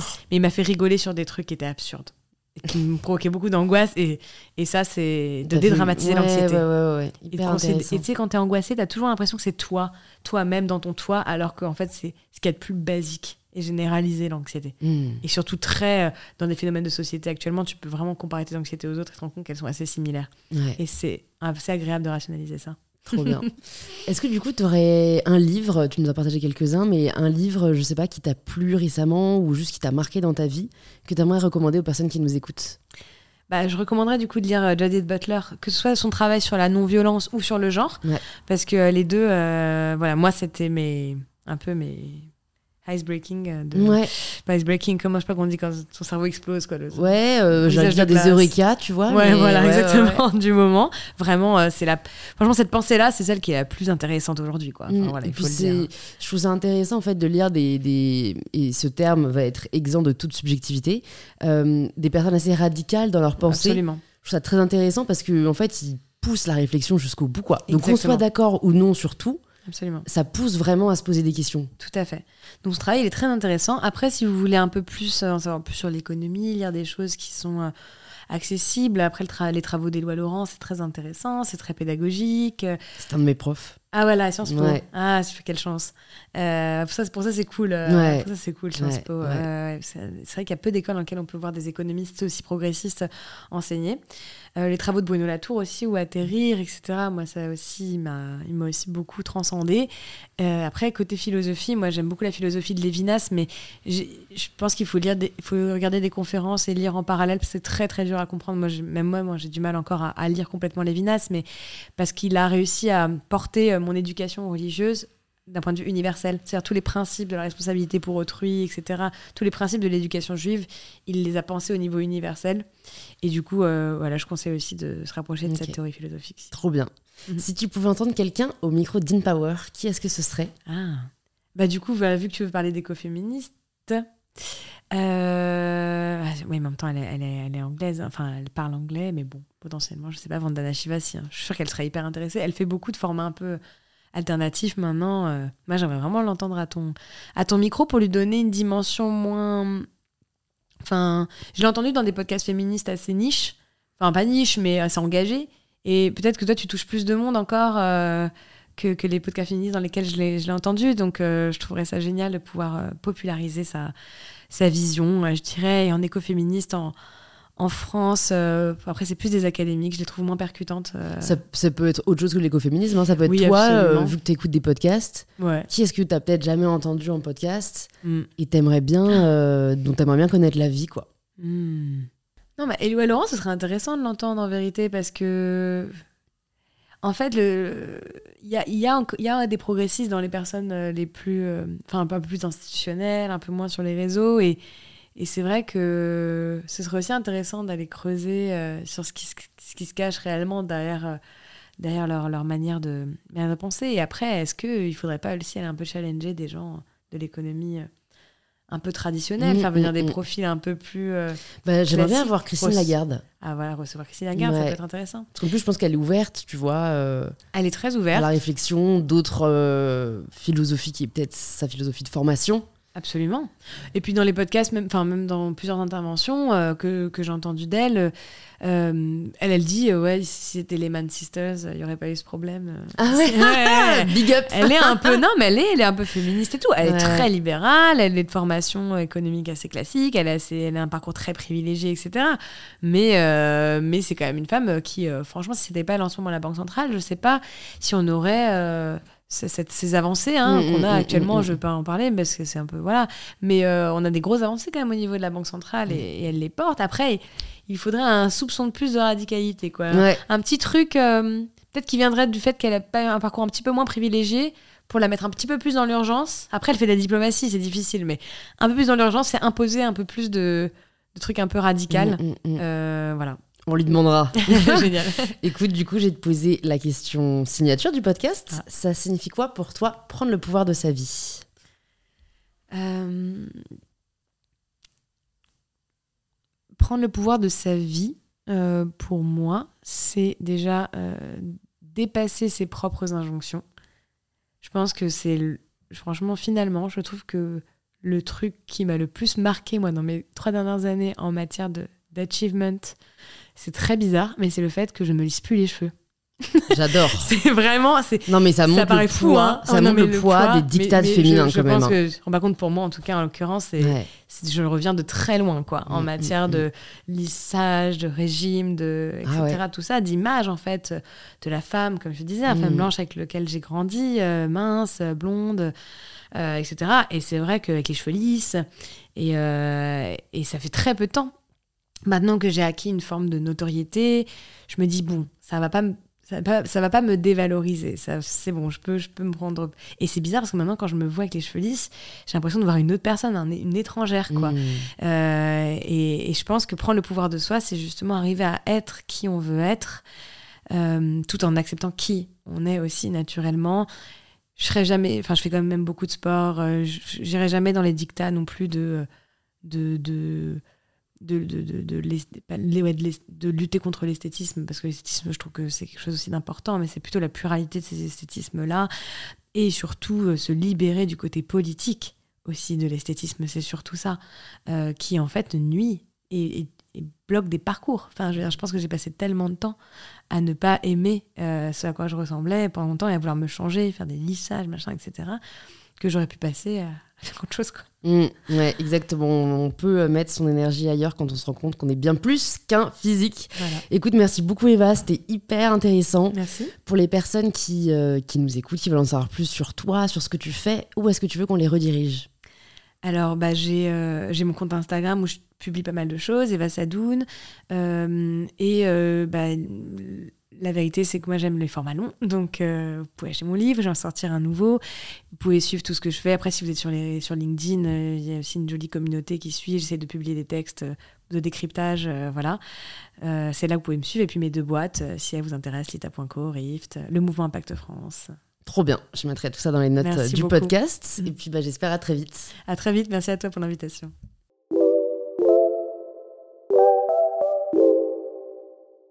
J'espère que cette conversation vous a plu. On serait vraiment heureuse d'avoir vos retours sur l'épisode. Alors n'hésitez pas à nous taguer en story Eva Sadoun et @mybetterself et à envoyer un petit message à Eva si le podcast vous a plu.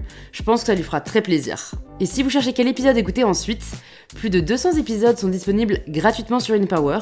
Vous pouvez vous abonner directement sur la plateforme que vous êtes en train d'utiliser. Je vous dis donc à très vite pour un tout nouvel épisode d'InPower.